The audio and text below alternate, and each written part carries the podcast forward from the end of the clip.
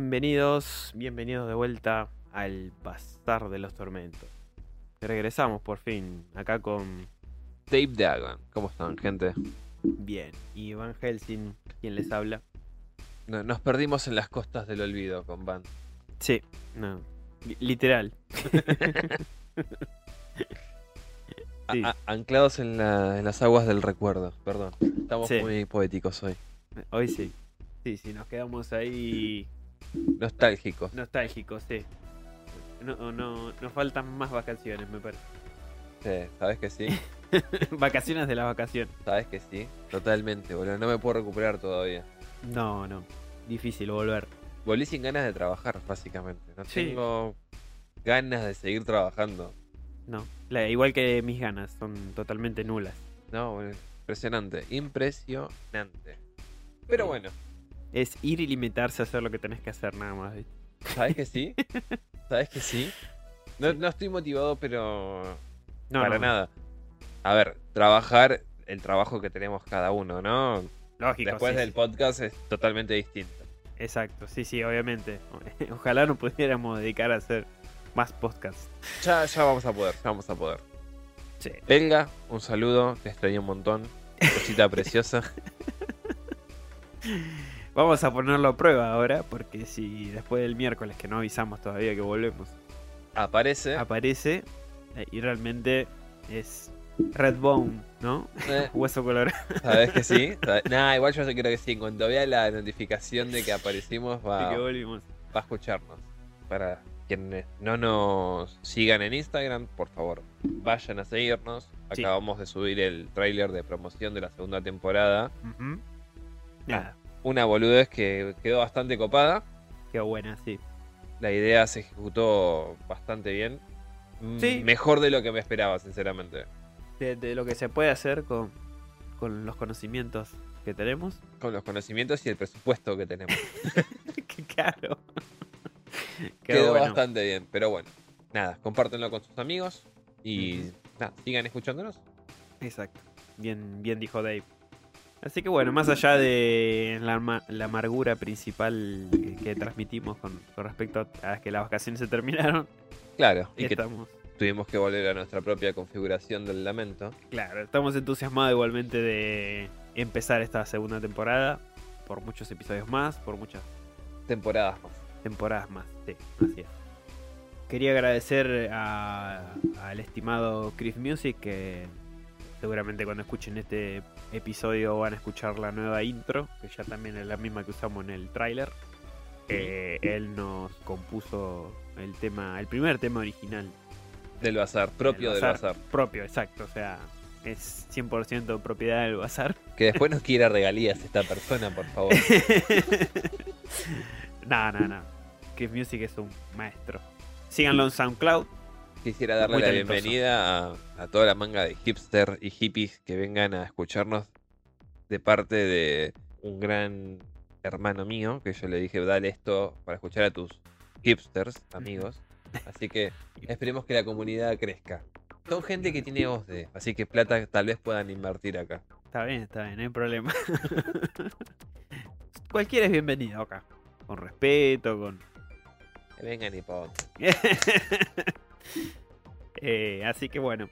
eh, quería aprovechar ese breve, Este breve espacio, sí, para breve espacio para, a- a para agradecer a Music que de ahora en adelante la- el tema que nos compuso ser la, la intro del bazar. Igual es un pedazo de, de- de canciones, un pedazo de tema. Es muy bueno, muy, muy bueno. Quedó bueno, creo que captó la esencia que buscábamos. Muy cyberpunk, muy eh, Giorgio Moroder, o como verga Sí. se diga. O Angelo Badalamenti, el de Twin Peaks. También, también, ¿sabes? Ti- Tiene esa, esa esencia, Ese de gustito. Así que bueno, en la primera temporada prácticamente cerramos con los cenobitas, ¿no? Dave? Cerramos Porque- con el mundo literario y cómics. Sí, sí, sí, porque si bien, bueno, el episodio 16 fue el randomeando, como bien decimos al comienzo de ese programa, fue es un programa para darle el cierre a la segunda temporada. Hubiera Sí. un programa de emergencia y lo enchufamos ahí, pero el último programa posta fue el de los cenobitas. Sí, imagínense que no podíamos hacer un programa dos días antes de salir de vacaciones porque terminábamos los dos degollados. Sí, sí, básicamente nos En el mejor de los casos, degollados. En el peor, Eh, sí. castrados. Exacto.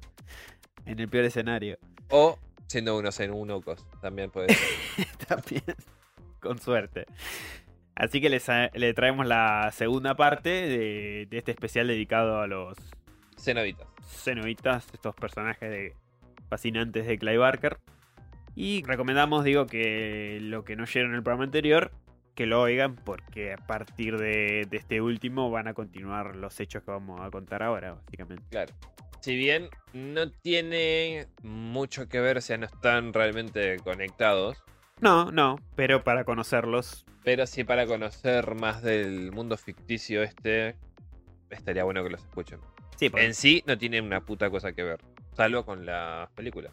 Sí, salvo con las películas, porque, a ver, no nos vamos a poner otra vez a decir quiénes son los cenobitas, quién está el personaje, ya está, ya lo hicimos en el especial cenovita.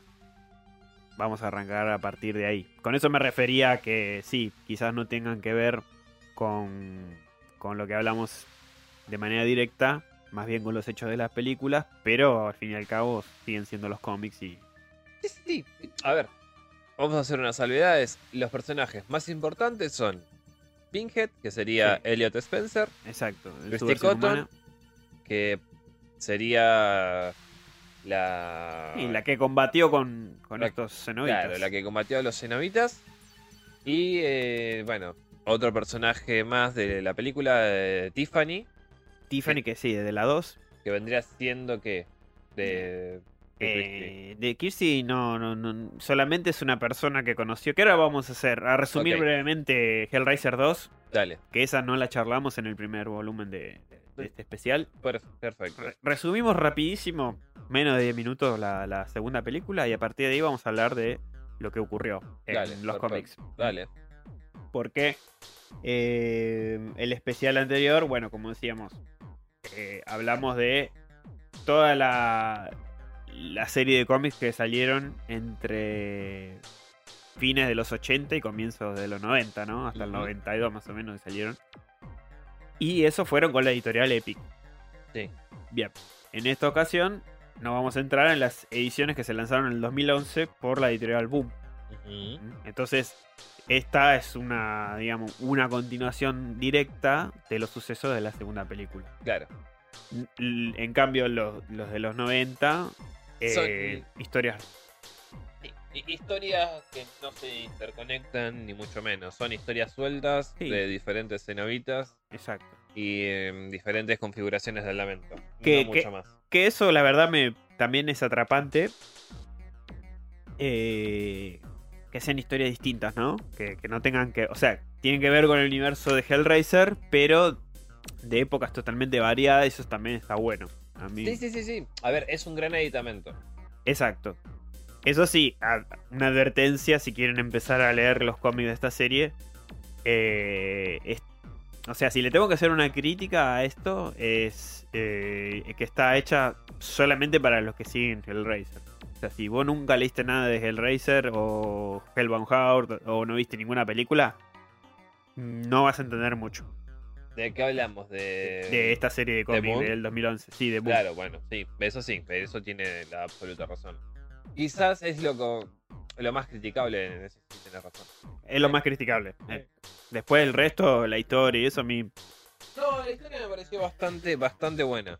Ahora la vamos a desmenuzar, pero me parece que si le tengo que criticar algo es eso, que está diseñada solamente para personas que ya conocen bastante de la saga. Que tampoco es algún tipo de problema, ¿no? Porque podés No. verte las dos primeras películas y ya de ahí pasar todos los cómics. Sí, tranquilamente, porque los papeles se respetan. Ah, bueno, vamos a hacer una salvedad que en el primer eh, especial, em, charlando con Dave, habíamos dicho que Kirsty era eh, hija de... No era hija de Frank Cotton en el libro, que eso... De, de Frank, no, de, de Larry o De Rory. En realidad eh, se mantiene el canon de la película que vendría a ser la hija. En cambio, en Sí. el libro es la mejor amiga. Ahí yo me equivoqué, perdón. El podcast no se mancha. Nada, no pasa nada. ¿Ves? es una salvedad eh, que quería hacerla porque es justamente el papel que se va a mantener en lo que se Dentro ve del, del mundo del cómic. del mundo del cómic. O sea, es canon eso. Nada más. Igual, eh, tiene que ver. eh, tiene que ver, no, perdón. ¿Te parece demasiado lo que es el mundo de, de la Torre Oscura eh, en los cómics? Si Sí. vos no leíste nunca la Torre Oscura y te vas al cómic, no vas a entender un carajo. Vamos a tener un pepino. Y es, es más, para también, uh, perdón, el leer bien el cómic y toda la boludez y entender eh, la cabeza de Roland, tener- tenés que irte a todo ese eventual para leer Las Hermanitas de Luria, que es un cuento de, de King en el que hablan de Roland siendo más pendejo, Ajá. de cómo es emboscado y toda la boludez, y eso también después te lo pasan en el cómic. Pero para entender toda la conciencia, toda la cabeza de, de King con respecto a la torre, hay que hacer un camino muy, muy largo. Bastante largo. ¿Qué pasa lo mismo con esta cosa de Hellraiser? Sí, sí, sí, sí. Entonces, Entonces. Retomando. eh, vamos a resumir brevemente Hellraiser 2 entonces. dale. Hellraiser 2, el argumento, siguiendo lo que habíamos contado en la primera parte, es que Kirsty, la, al final de, de la película, la envían a un hospital psiquiátrico. Ok. Después de la masacre que hubo ahí en la casa, Ujú. Quilombo y la madre. Previamente ya el, el guardián del cubo se lo devuelve a ella. Exacto. El, esta especie de, De dragón. de de dragón, huesos. claro, que como semblante humano es un, un, un indigente. Claro. Eh, justamente eso también está bastante interesante en el cómic porque nos explica el origen de estos, De estos bichos. seres. Sí, pero lo vamos a comentar después. Sí, sí, sí. Bien. Eh, Kirsty es internada y hay un cierto personaje, el Dr. Channer, ¿no? Que es la. La empiezan a entrevistar y cuenta lo que le pasó con eh, su papá, con Julia, con Frank Cotton, etcétera, etcétera. Y eh, nada. Cuenta que inclu- inclusive cómo murió Julia, que estaba ahí, la, o sea, la madrastra de ella, que murió en ese colchón, eh, en ese bendito col- colchón ensangrentado en la primera parte, ¿no? En la primera película. Sí. Bien. Eh, ¿Qué pasa? El único que más o menos le cree algo es el, el- el que acompaña al Dr. Channer, un tal McRae, o McRee, Sí, McCree. McRae. Es el único que parece creerle un poquito, entonces obtiene un diagnóstico negativo de todas formas, porque Channer dice, internémosla, y bueno, y la terminan internando. Y durante la estancia en el hospital, Kirsty tiene como una visión de un tipo sin piel, ¿no? Sí. Postrado en el piso, que escribe con su sangre en la pared, estoy en el infierno. Que vendría a ser El papá. padre, claro, Exacto. sería Rory. Exacto. Y asume que es el padre que, que es le está pidiendo que lo ayude. Entonces, eh, aunque asegura no creer la historia de Kirsty, el doctor eh, este eh, en realidad él buscaba la configuración de la mente hace años. Claro. Venía ya rebuscando todo este. O sea, todo lo del cubo, del Emarjan y todo eso, el tipo ya lo, lo conocía. Claro, sí, sí, sí. Qué casualidad, igual, ¿no? Que justo le cayó Kirsty ahí. Eh, estaba, a ver, interiorizado en el. Claro. En todas las configuraciones del lamento y su, su mundo y lo que puede provocar. Y tiene la casualidad justa, bendita, de que cae Christie en su. sí, en- en- en su centro psiquiátrico. Claro. y manda de una a buscar el colchón donde murió Julia a la casa. Ok, Lo va, o sea, lo pide, sí. ¿no? ¿Pero con qué finalidad? Y porque sabe que la conexión, como ya conoce los cenobitas, sabe que los cenobitas son seres de- de- que conectan con la sangre a nuestro plano. Como toda la sangre de Julia derramada fue en el colchón, Eh, me parece demasiado, pero. bueno, lo, conec- lo conectamos con, con Frank, que murió en el suelo ese de madera del altillo. Bueno. Bueno, pero ahí tiene una razón, porque el chabón, antes de morir, Mm. se supone que se acabó encima. Claro, pero la- eso lo especifican en el libro. En la bueno. película es solo la conexión en la sangre. Ah, Y mantuvieron eso. Está bien. Así que, nada. Salvo que Julia haya hecho otra cosa aparte de sangrarse arriba del colchón. No sé, me- parece demasiado rebuscado. No, a ver, es una película de los 80, 90. Sí, Digo, 88. Tiene la, la lógica de esa época para Sí. hacer una película de terror. Sí, sí. Digamos que se obviaron un par de detalles del libro. Sí, sí, sí, sí. Y directamente el, el tipo dice, quiero ese colchón. Claro. Lo manda a buscar. Se lo traen, el chamón tiene todo como un cuarto ahí de él que está todo lleno de, de investigaciones sobre los cenobitas. Ahora para te paro otra vez ahí. Sí. Que es un bache boludo que estoy viendo, ¿no? Pero.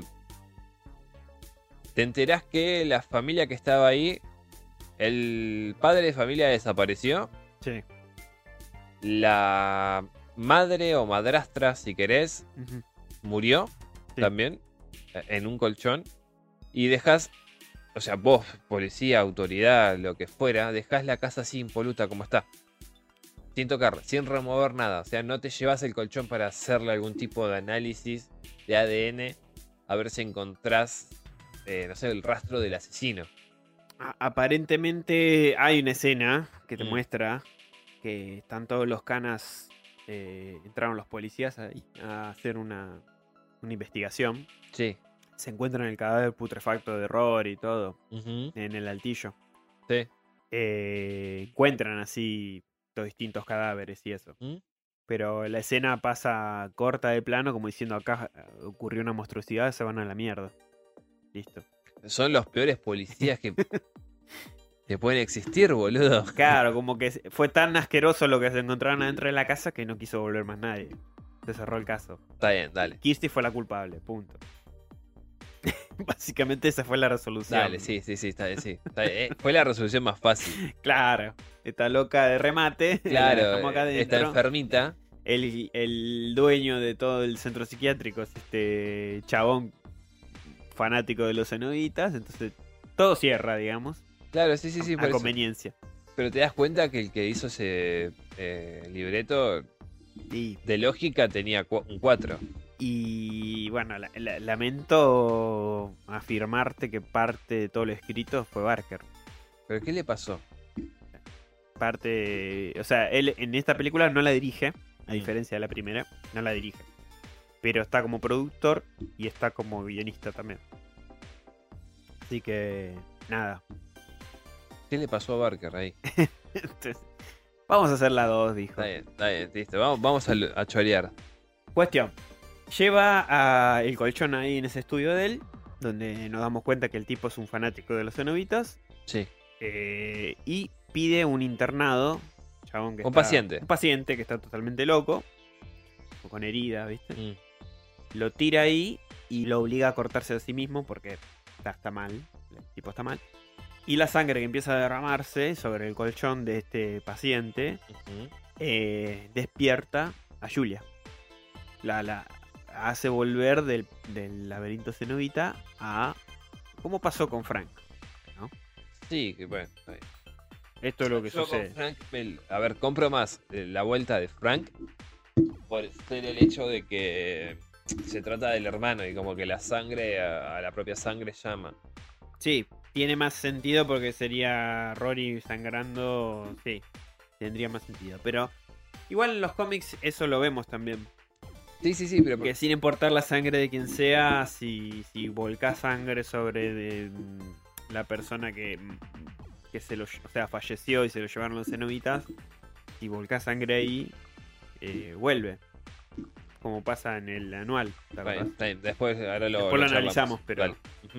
Pero bueno, la cuestión es que este internado que está re loco empieza a ver estos bichos que él tiene. en- en- te da a entender que es imaginación de él, pero en la película parece todo bastante real. Te empieza a cortar todo, sangra, resucita de a poquito Julia, que se lo termina succionando como, Claro, sí, sí. como termina Frank en su momento. morfando. Y pasa lo mismo, ¿no? Es un despojo humano, todo ensangrentado. Y este doctor Channar la, la venda toda, parece una momia. Claro. La empieza a alimentar básicamente. Y le promete, claro, hacerla volver en su estado completo, digamos. Ujú. Lo mismo un poco que pasó con Frank. Que volvió a ser humano gracias a, Ah, a que Julia le llevaba, lo- los tipos ahí. Así que bueno, ¿qué pasa? Que Julia se la lleva a su casa, este doctor Channer, y le empieza a llevar otros internados más, otros pacientes, a manera de que Julia complete su, Su su transformación. ¿no? Y empieza a seducirlo, ¿viste? Toda, toda así momia como está, lo seduce al doctor Channer, ¿viste? Julia continúa su... ok. Echa jugo de tomate, pero continúa firme con su posición. Eh, estaba enfermísimo igual el otro, ¿eh? El Channer sí, está mal de la cabeza. Estaba, pero enfermísimo. Bueno, se deja llevar por los encantos, ¿no? Pero Y qué no- encanto si es una masa de carne. Bueno. es carne y músculos, boludo, y tendones. Y bueno, pero no sé, le debe gustar las vendas al doctor Channer. Está bien. Cuestión que McRee, eh, Mc- McRee, McRae, no sé cómo. Yo le digo McRee porque me hace acordar al, al que corría en autos, el Colin McRee. Eh, el de rally, ¿viste? la cuestión es que McRee entró en la casa de, de Channer para investigar los, los reclamos de Kirsty, ¿no? Y ese chabón se va. Y es testigo de, de una horrible escena eh, de que está ahí Laura morfándose un paciente, ¿no? Sí.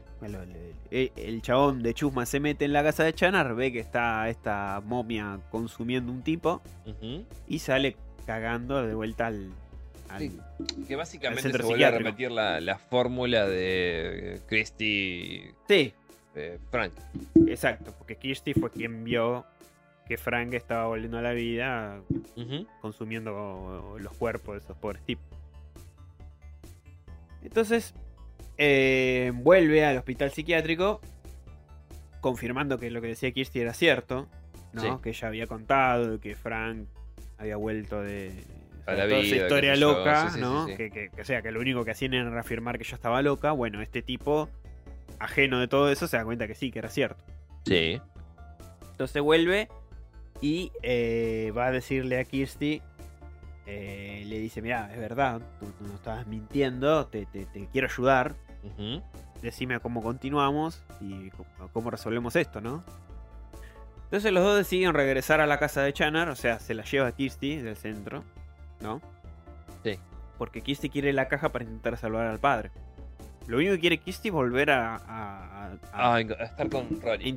Sí, a interactuar con la caja de Le Marchand que tiene Ujú. este Channer, porque se la Sí. quedó él. Y que eh, interactuar de vuelta con la caja para tratar de recuperar a Frank. A Ronnie, perdón. Bien. Una vez que están ahí, eh, se encuentra con Julia, que también trata de seducir a McRee. y lo lleva al sótano, donde después lo ataca, ¿no? Y se lo morfa. Ya está, McRee terminó ahí. Ok. No, listo. no lo vemos más. Mientras tanto, Kirsty sigue revisando la- las investigaciones del Dr. Channer sobre los cenobitas, ¿no? Y empieza a encontrar una vieja foto de un oficial militar británico Claro.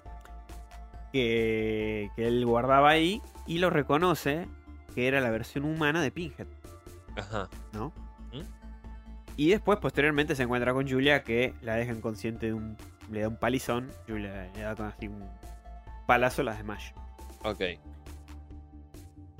Hay otro paciente en el mismo lugar donde estaba eh, Kirsty internada, que es Tiffany. Ok. Una chica, una joven paciente que no habló durante años. O sea, es una chica rubia, así, menudita, joven. Debe tener 16, 15 años. Sí. Y que no habló, bueno, por un montón de tiempo. Y tiene una mm, habilidad increíble para resolver rompecabezas. Puzzles, ¿no? Convenientemente Channer la tiene ahí internada. Y la. Channer la agarra para, para hacerle resolver la caja. Se la lleva a la casa y le dice: Resolveme el cubo. Se lo da. La, la fuerza la, la- la obliga a que resuelva el cubo. Ajá. Sí. Entonces, usando a Tiffany eh, como, como apoderada, digamos, Channer y Julian de- terminan desbloqueando el cubo y entran al, al laberinto cenobita. Claro. Al infierno cenobita. Al infierno cenobita, sí. en el reino reinado por Leviatán.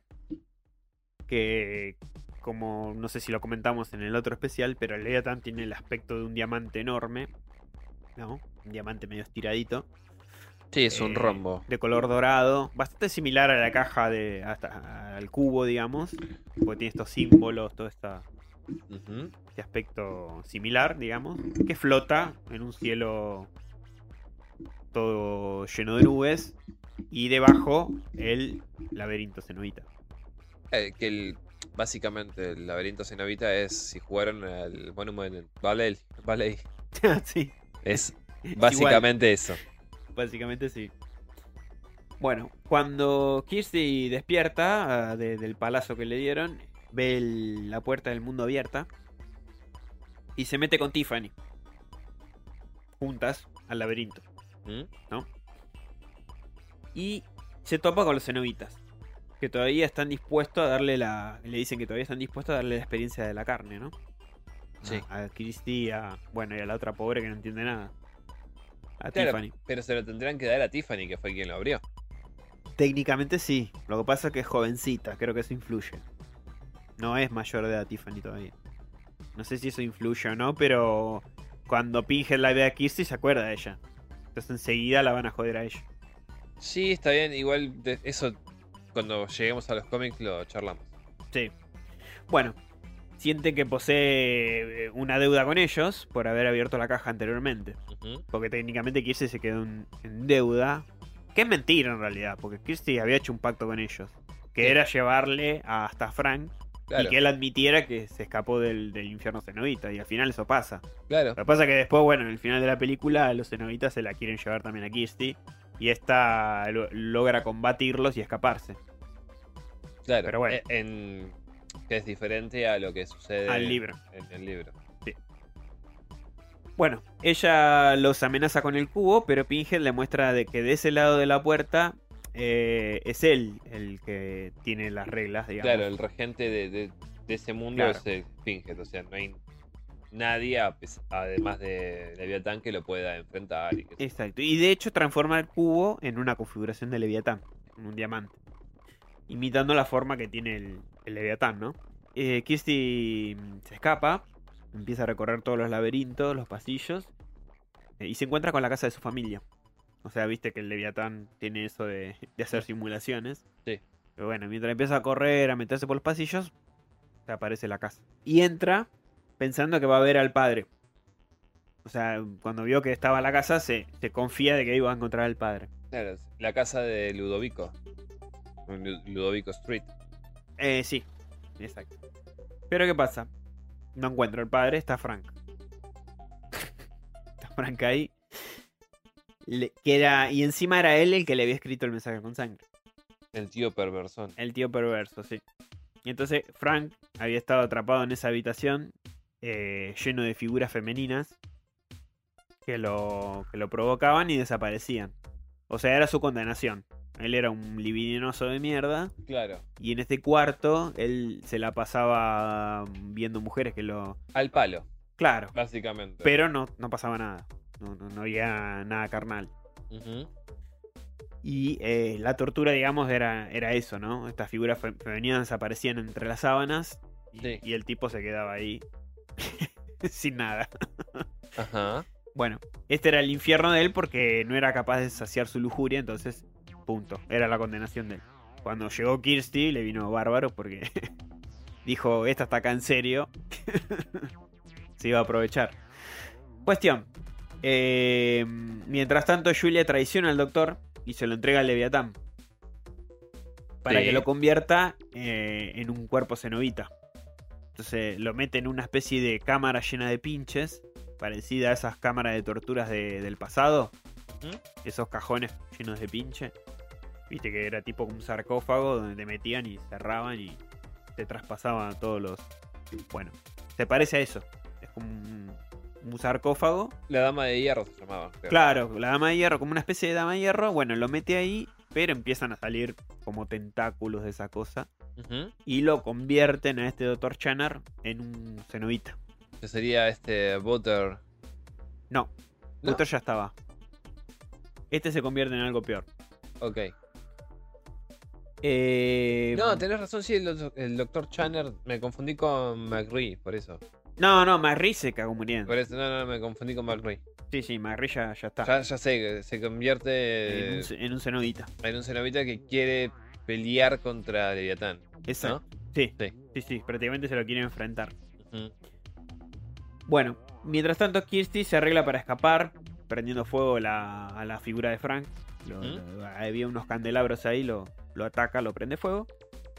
Que causa también que se, que se incendie. Y bueno, mientras tanto, Julia aparece. Y Frank, ansioso para, para algún tipo de placer carnal, eh, le ordena que vaya con él. Pero Julia, que, que no había olvidado la traición que este le hizo, eh, le arranca el corazón por la espalda. Porque viste que Julia ahora es una, una regresada, digamos.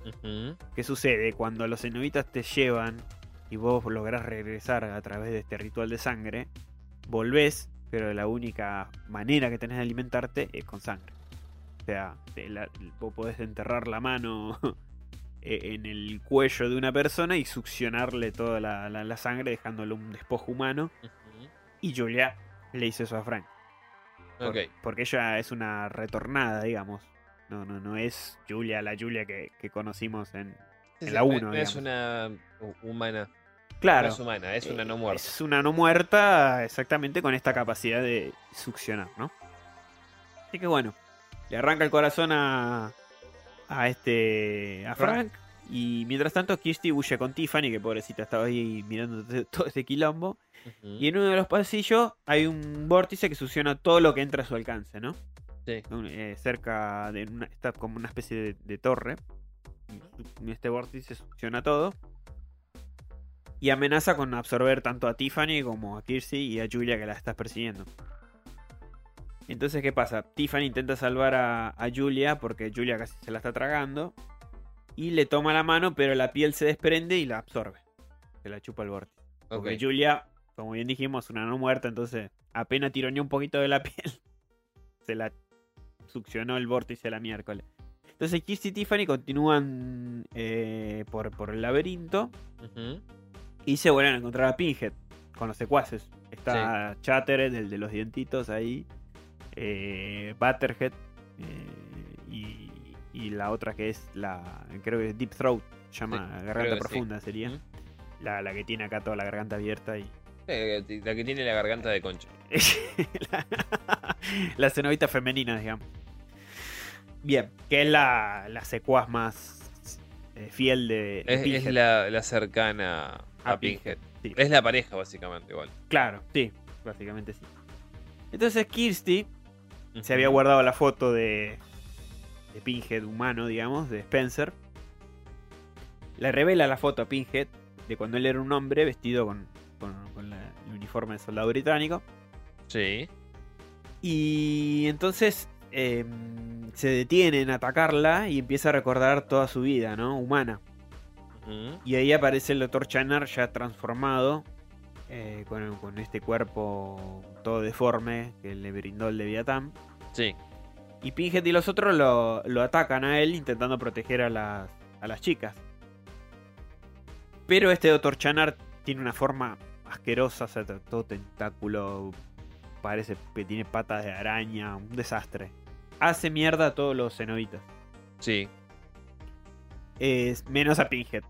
Es el último sobreviviente, sobreviviente de todo el ataque ese. Y a pesar de que Leviatán le, le, le- le arrebata los poderes, lo enfrenta como humano y le da ventaja a Kirsty Ujú. de escaparse con, con Tiffany, ¿no? Antes de morir. Sí. Entonces el Dr. Channar deja eh, al- al- a los cenobitas ahí todos hechos pelota y empieza una espiral de muerte dentro del hospital. Porque de repente aparecen en el hospital. En el eh, centro En el psiquiátrico, centro eh. psiquiátrico ap- vuelven a aparecer ahí. O sea, Kirsty vuelve a aparecer ahí con Tiffany. Es un poco. En realidad no es la, la visión 100% real. Son de las tantas visiones que te mete el, el Leviatán. Claro. Como, como por ejemplo la casa de, de Kirsty en el sí. momento de encontrarse con Frank. Claro. No, Frank no estaba en la casa en sí, No. Sino no, que fue lo que Kirsty vio porque buscaba al padre. Claro, una reproducción del lugar. Claro. Entonces acá se reproduce el, el, el centro mental de vuelta y está este Chanar transformado destruyendo Todo. todo y destruye, incluso mutilando a, a enfermos, a, a los eh, pacientes que están ahí, ¿Mm? mutilándolos, haciéndoles resolver otros cubos. Claro. Toda una escena bastante fuerte, Masacrando a gente por todos lados. Hermoso. Tiffany recupera la caja original, la manipula tratando de cerrar las puertas ¿no? de, de este enlace que tienen con, con el mundo de los cenobitas. Y Chanar la ataca nuevamente y se detiene porque cree que, que, que lo que, o sea, lo que la está viendo es Julia, que en realidad es Kirsty, que está llevando la piel de Julia.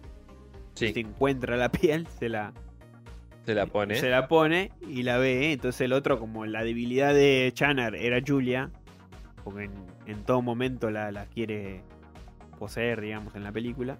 Sí. Eh, entonces ahí Tiffany tiene la oportunidad de volver a, a la configuración de Lamento. Leviatán se transforma en una caja. O sea, de, de Leviatán pasa de vuelta a cubo. Y destruye al Dr. Chanar. Y se arma un estrago y la madre. Y permite que se abra de vuelta el laberinto. Y las chicas se escapen. Y así termina la película. ¿No? Ok. Básicamente hay una escena, una especie de escena post crédito donde te muestra que otra vez van a la casa del Dr. Chanar, descubren que hay todo un despelote ahí, sangre y gente muerta, pacientes que se había llevado, y el colchón de, de Julia está en la casa de él, y del colchón sale el pilar de Claro, emerge ese pilar con todas las caras. con todas las caras, que de ahí arranca el Racer 3.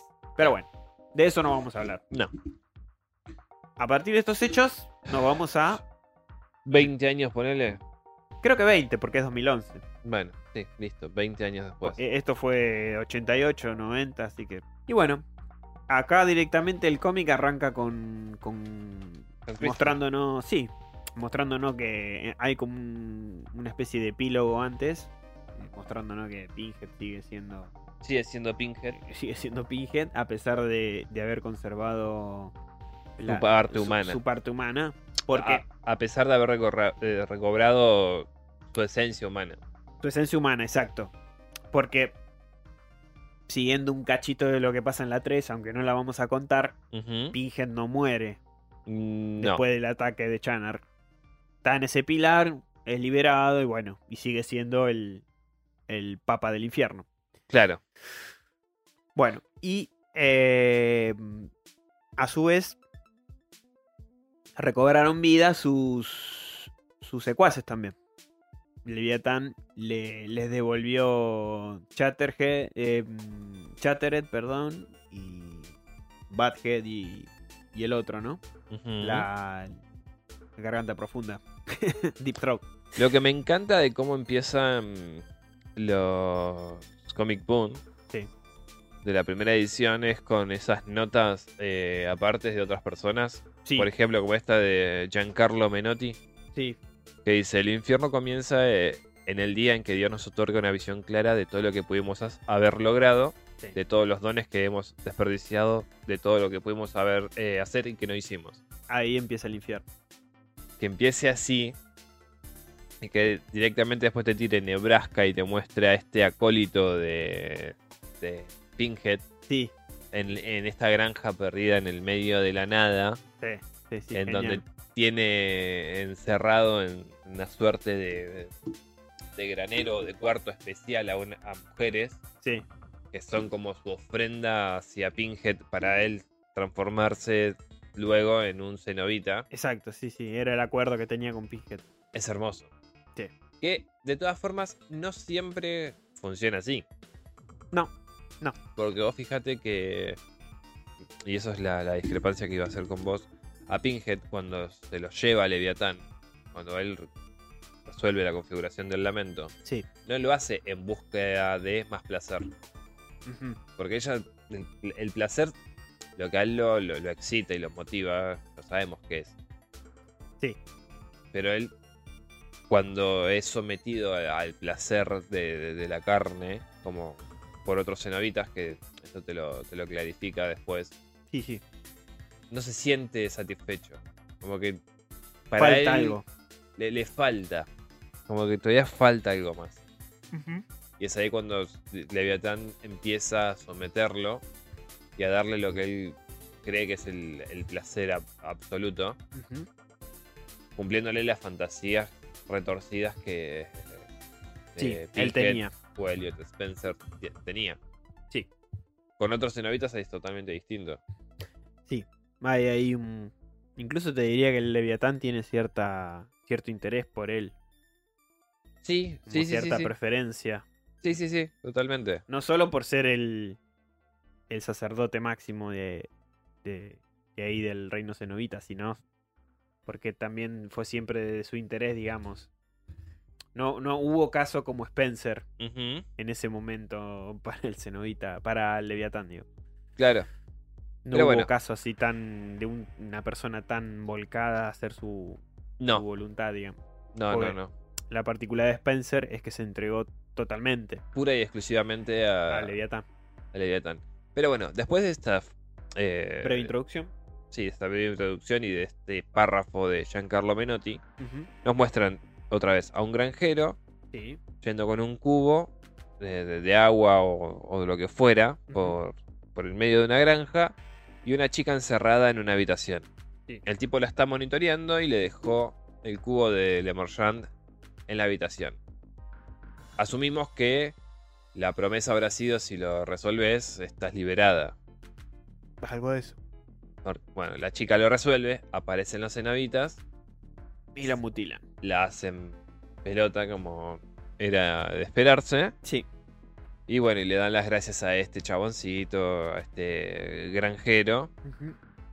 Y después de eso lo ve- vemos como los cenobitas, tanto Pinhead como la garganta de concha, vuelven al infierno. es que no encuentro el nombre, boludo, si no le diría el nombre. Garganta profunda, creo que le ¿Sí? dice. ¿Estás, estás segura? Deep Throat. Yo la, encon- la encontré así. Ven. Eh, No, no, es que no, nunca dicen el nombre de ella ah, en el cómic, ¿eh? Ni ¿No? te gastes. No. Algo que me pareció extraño. Pero bueno, vamos a llamarla garganta profunda. dale. Bueno, dale. Vuelve Pinhead con garganta profunda al infierno. ¿Mm? hablando y la mina le dice como que lo, lo nota raro después de los eventos Sí, de ¿Qué la es? 2. de la segunda película que hiciste el resumen dice como que lo nota raro lo ve raro a, a Pinhead Claro, 20 años. Rarito. No, pero, pero tiene razón o sea el tipo después de haber recobrado su esencia humana. Y darse cuenta de que el placer en sí ya no lo, no lo llena No lo como completa. antes, necesita algo más. Claro. Y ahí lo que hace es dirigirse a una suerte de huevo gigante. ¿no? Sí, un huevo sí, una gigante de huevo. donde hay un órgano de personas o de muertos con quien hace un trato. Él quiere volver a ser humano Ujú. Y el órgano le dice eh, que, que sí, está bien, que, que es posible, pero tiene que traer un reemplazo. Pero un reemplazo Eficaz. eh, eficaz y, y digno. Y este Pinhead le dice, tengo la persona ideal. Y dice el nombre, eh, Christy Cotton. Exacto. Este órgano en realidad se comunica directamente con Leviatán, por lo que entendemos. O por lo menos ese aparato le iba a llevar el mensaje a Leviatán. Una particularidad de, la, de algo que le dice este órgano es, pues se supone que todas las personas que están ahí siendo parte de ese, ese órgano son todas las personas que fallaron en hacer lo mismo que quería hacer Pinhead. Ah, ok. Que le dice, ¿por qué vos, vos vas a... Porque vos lo vas a hacer bien y lo. Claro, y nos- comparación de los o sea, demás. Algo así como, ¿por qué vos no vas a fallar en donde nosotros sí lo hicimos? ¿Por qué no vas a tropezar donde nosotros tropezábamos? Una boludez así. Ok. Y Pinhead le dice, bueno, pues yo soy el más poronga, básicamente. Claro. Bueno, después de eso, eh, Pinhead va directamente a esta granja, se encuentra con su acólito, que está enterrando el cuerpo de la última víctima, Sí. y empiezan a hablar. Y para colmo, este acólito, en lo que es su granja, hizo la configuración del lamento, Claro. el cubo. El cubo, sí, sí. La, lo hizo con su pastizal ahí. Claro, lo, lo aró. Siguiente, bueno, panel, eh, aparece Christie, que está eh, ahora es una pintora, al Sí, parecer. 25 años después. Sí. Está pintando. Aparece el marido, que es un escritor bastante prolífico. Edgar. Sí, Edgar. Y Christie estaba dibujando a, a nada más y nada menos que al señor Pinkhead. Sí. Todavía está ahí media. No se despega de, de ese, hecho traumático. Todavía no se despega, no. Bueno, el marido, como ya dije, es tipo un escritor bastante reconocido. Tiene que ir a un congreso. Sí. Se va y cuando se está yendo pasa un coche por ahí por las inmediaciones de la casa y ve que es justamente el acólito de, de De Pinhead, Pinhead, que ya podemos deducir que está trabajando para él y que le dice encontrarlo. O sea, necesito que encuentres a esta persona para eh, Sí, para fines propios. Pe- Sí, fines propios, porque en realidad no le dice ni siquiera al acólito lo que, para qué la necesita. No, no. Es un instrumento más que otra cosa. Por eso. No porque simpatice con él. Entonces, acá termina el primer cómic con eh, la casa Cotton de fondo Sí. y el, el marido yéndose al congreso, este loco. Y a, a todo esto, Kirsty tiene a, a espaldas del marido una, una mini orden llamada Los Atormentados, ¿no? Claro, pero esto tiene que ver, creo que más con el tema de los. eh, ¿Cómo se llama? Los guerreros de la tierra. Una boludez así se llama. Los, los Atormentados, como nuestros oyentes. Claro. Pero es, está Leviatán y está la hermana de Leviatán. ¿Entendés? Y como la hermana de Leviatán también tiene su grupo de, de, de cenobitas, que en realidad son humanos, que usan ciertas armas especiales Sí. para combatir a, las, a los cenobitas. Eso está en los cómics. Debe estar en, igual en los que están en inglés, que no pudimos conseguir Sí, todavía. lo- sí, sí. Pero son los viejos de los 90 por ahí. Pero bueno, podemos deducir que este grupo, lo que hicieron en la edición Boom, es representarlos con esta gente. Ok. Que estos atormentados son todas personas que en su pasado tuvieron que ver de forma directa e indirecta con alguna configuración del lamento. Sí, hay, un- hay una escort o Sí. una Sí, sí, hay una mujer que fue que escort presta servicios, sí. Un sacerdote. Un y sacerdote. Un doctor. Y un doctor. Que si querés empezamos así a explicar un poco... Sí, cada uno tiene sus historias, ¿no? En Claro. sus espaldas, que lo vinculan con a todo con lo mismo, que es con la configuración de la mente. Claro. Y básicamente lo que hace este grupo selecto de personas, con Cristi a la cabeza, es buscar eh, todos los objetos del Emergent y hacerlos concha. Que porque acá Por- no enteramos más específicamente que hay más de uno. Claro. Acá hay más de uno.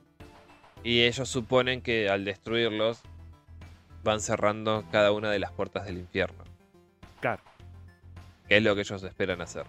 Entonces ahí, acá vemos que hay configuraciones del lamento que son carruseles, que son cajas musicales, que tienen y adquieren diferentes formas.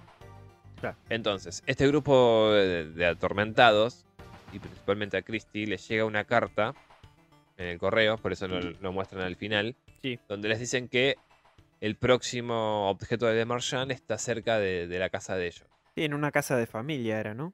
Sí, Sí, que ellos van y le hacen tipo una entradera, ¿no? claro. La cuestión es que a todos, y principalmente a, mm, al doctor, le suena raro. Es como, puede ser una trampa. O sea, porque en parte tiene razón. ¿Por qué alguien, un supuesto amigo de ellos, les iba a decir dónde estaba la configuración del lamento si no era para hacerlos poronga? Sí. Entonces, llegan a esta casa de familia, la abordan como si fuese un robo. Preguntan dónde está el juguete este de porquería, lo resuelven, aparece un cenobita bastante grotesco. Sí, Tipo insecto. tipo de- insectoide, sí. Sí, insectoide. Y la reconoce a Christie. Le dice que es como una leyenda en el infierno. Que Pinhead la, la recuerda y suele hablar de ella. Y lo matan.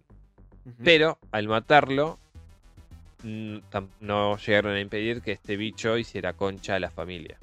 Exacto, los destruye antes de que Los ellos abandonen la casa. poronga como los harían cualquier cenovita cuando alguien re- resuelve la configuración Cuando del lo- lamento. Sí, exacto. Bueno, seguimos y está Christy en la casa, está bastante melancólica y vemos que tiene en un cajón varios objetos rotos. Una muñeca, este carrusel, eh, una caja eh, Musical. Bueno, entendemos que todas esas cosas son Configuraciones de la configuraciones del lamento. El siguiente panel vemos al marido de, de, de Christie, este Edgar, en el aeropuerto, pasando con su valija, donde no se le ve nada, y al loquito este de la granja pasar con su bolso y se ve el, El cubo. El cubo, cubo de Le Marchand. Claro. Se lo deja ahí en el bolso. No, ese es el bolso de él, o sea, Por eso. loquito este. Pero como es un cubo, nadie le da bola. No, no sé si lo pasa ahí por el aeropuerto, nadie le dice nada. Claro. Después de eso está el marido de, de Christie dando una conferencia sobre el mundo de los sueños. Que básicamente el libro que el chabón escribió se trata sobre de dónde surgen las ideas y las historias eh, de ciencia ficción y esas cosas, ¿no? Empieza a hablar de, de esas cosas. Y es como que el chabón empieza a hacer toda una analogía de que existe un mar de sueños donde nosotros nos sumergimos y sacamos historias y todas esas boludeces. Que. Sí, sí. no, no está mal.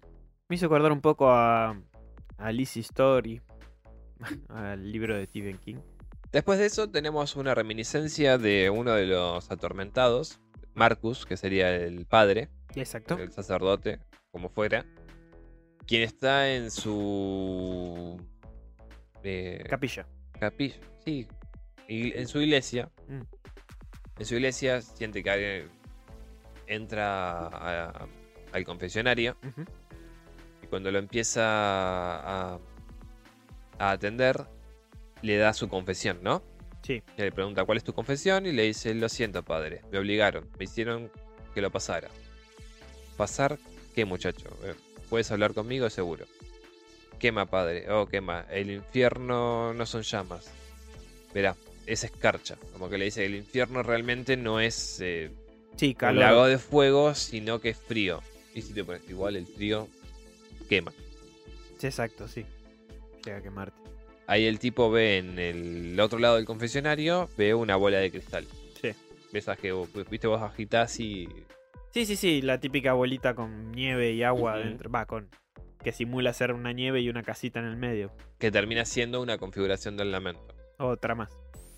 Entonces el tipo al agitarla lo que termina por hacer es Invocar. invocar a un cenobita Ujú. Que dice cada cristal cayendo único, nada repetido infinito. Eh, el otro le dice, bueno, mi señor protéjame por favor Padre nuestro, no está en el cielo. Dios te ordena el poder de Jesucristo. No, en el nombre de Jesús vuelve al infierno. Infierno es lo que queda, después de que Dios huye. Paraíso, mi señor. Ni diablo, solo frío vacante, solitario, vacío. Silencio mejor, roto por sinfonía de estremecimiento. Lo leo así porque es así como habla el. Sí, sí, habla, este. habla medio monosibálico. Únete, nosotros dentro, nuestro interminable invierno. Y bueno, y ahí el, este Marcus lo que hace es agarrar una cruz, soltarla, porque tiene... Está como alzada en el cielo, ¿viste? Sí. Tirada por cuerdas, el chaval jala la palanca y se le cae encima a este cenobita y lo hace puré. Diga- digamos que esta un poco es la historia del cura, ¿no? De cómo. Claro, él- sí, sí, por eso. Esto es, está hablando, por eso te decía que tiene una reminiscencia de este Marcus. Mm. Con el cubo este que le dio el personaje. El personaje. Entonces, el cura sale huyendo, encuentra una casa de tatuajes abiertas y se empieza a hacer un montón de símbolos religiosos. Nos- en el pecho se hace una cruz, cruz. gigante. Y después empieza a hacer todo tipo de símbolos religiosos. De, de todas las religiones. El culo que de protección, ¿no? Claro. Ahí lo que pasa es. El cura se va a un bar, empieza a chupar, Sí, sí. Se vuelca el alcohol. se vuelca al alcohol y quien aparece y empieza a hablarle porque conoce todo esto, es Christie. Y ahí lo convoca, digamos. Sí, Esto creo que fue en los 90 más o menos, ¿no? Creo que 95, 90 y algo. Una cosa así. O sea, cada, cada uno de los atormentados fue reclutado en determinado momento antes de la fecha. Bueno, después de eso sigue otra parte de. Pues ahí termina, ¿no? Le dice: Te presentan, yo soy Christy Cotton y sé, y sé cosas sobre el infierno. Claro. O sea, Nos da a entender que ya a partir de ahí se unió a la, claro. a Acá la cruzada de Kirsty contra el infierno. Contra el infierno, sí, ya te digo. Esto fue. El tormento de Marcus empieza en. En el 94 y es en Boston, en Massachusetts. Ah, viste que Tenías razón. era por ahí. Tenías razón, sí, sí, sí. Después de esto, sigue hablando el marido de, de Christie, este Edgar, dice, no hay primera palabra, no verdadero comienzo, incontables páginas antes del preámbulo, donde villanos alguna vez fueron héroes y víctimas fueron heroínas.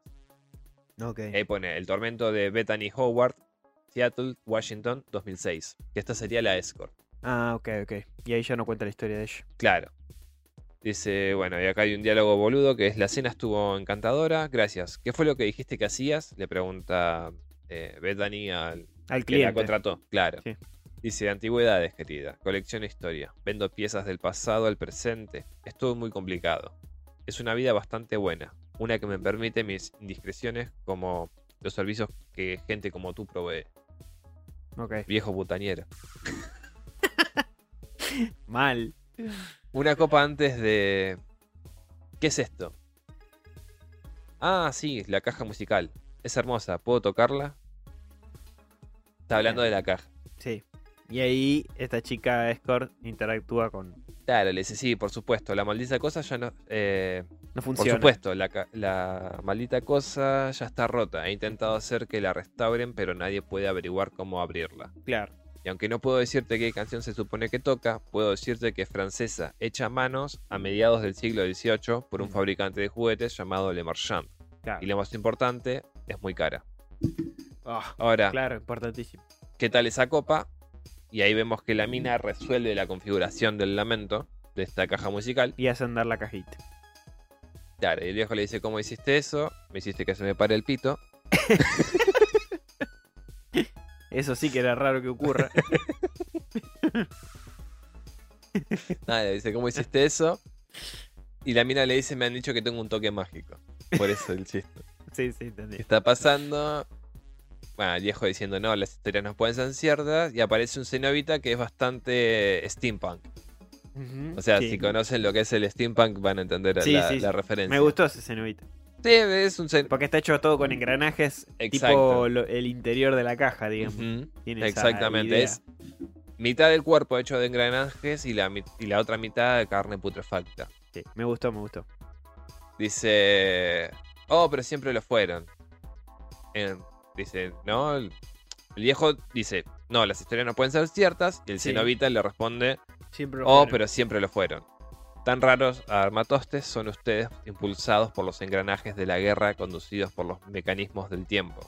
Y aún así abstraídos de los iluminado- iluminadores planes de la historia. Ujú. Bueno, el viejo le pregunta ¿qué quieres? Y el chabón lo que hace, el cenobita este, es decirle despojar, machacar y arrancarte la vida. Y le arranca el corazón. Al arrancarle el corazón con la mano de engranajes, lo que hace es va pasando el corazón por esa mano triturándose sobre los engranajes. Bueno, la mina le pide que le, perdone la vida, el chabón le dice que, que no.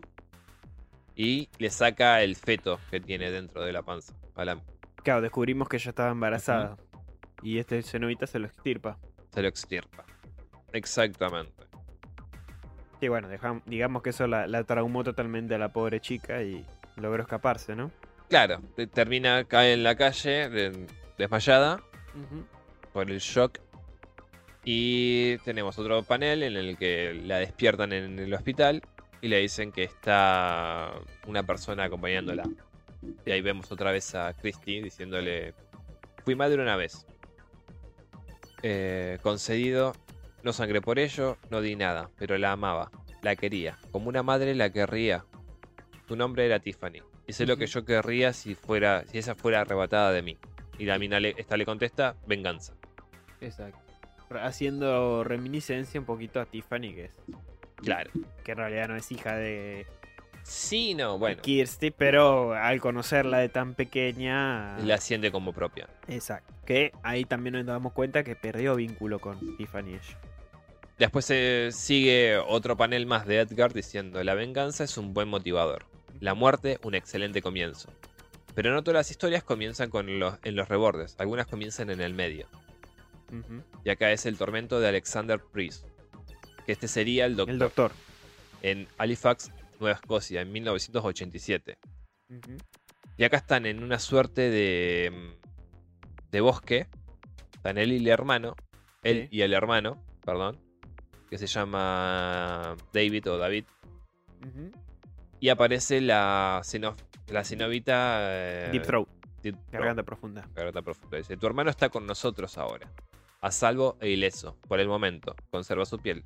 Un trato raro. Y aquí hay uno aún más raro. Los objetos del infierno son restos de un naufragio, llevados por una corriente de caprichos. eh, de caprichosos dedos. Ellos te encontrarán, los moverás como peones, un, facilitador. Como el hombre que nos dio el juguete. Es por eso te decía que no tiene mucho que ver el hecho de que sea haya sido chica Tiffany. Porque a este chaboncito, Claro.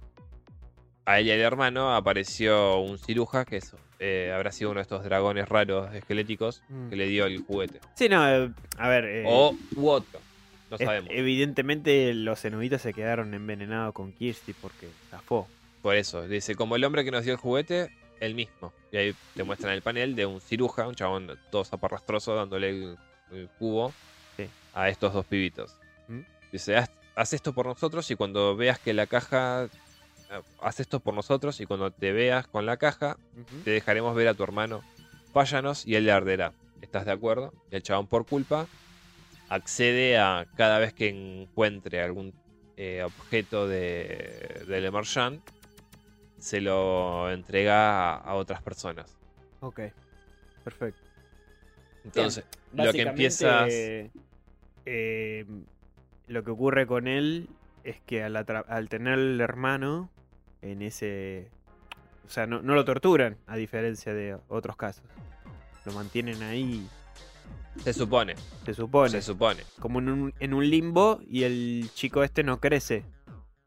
Es como una especie de... Se supone que no crece. Se supone que queda anclado ahí. Así como el nene resolvió la configuración, quedó ahí anclado en ese momento, los cenobitas los mantienen ahí y negocian con este otro el niño, hermano. con el hermano que es un poco más grande, creo. Sí. Y ahí ocurre lo, lo Claro. siguiente. Después es del 87 pasamos al 91. Ujú. en el que sale un compañero de, de este Alex diciéndole, hey Alex, nos vamos a perder bio premedicina. Claro. Bio, premedicina no espera a nadie, le dice. Claro, ya nos da a entender que estaba en la universidad. En el 93, otro recuerdo más, dice, un, un soborno no me convencerá de no, reprobarte, de no reprobarle, señor Price. Ujú. Tus calificaciones son inconsistentes y ausentes tantos días. No es un soborno, es un juguete para su hija, es muy antiguo. Y acá vemos que es la muñeca que después Christie termina destruyendo. rompiendo, sí. Exacto.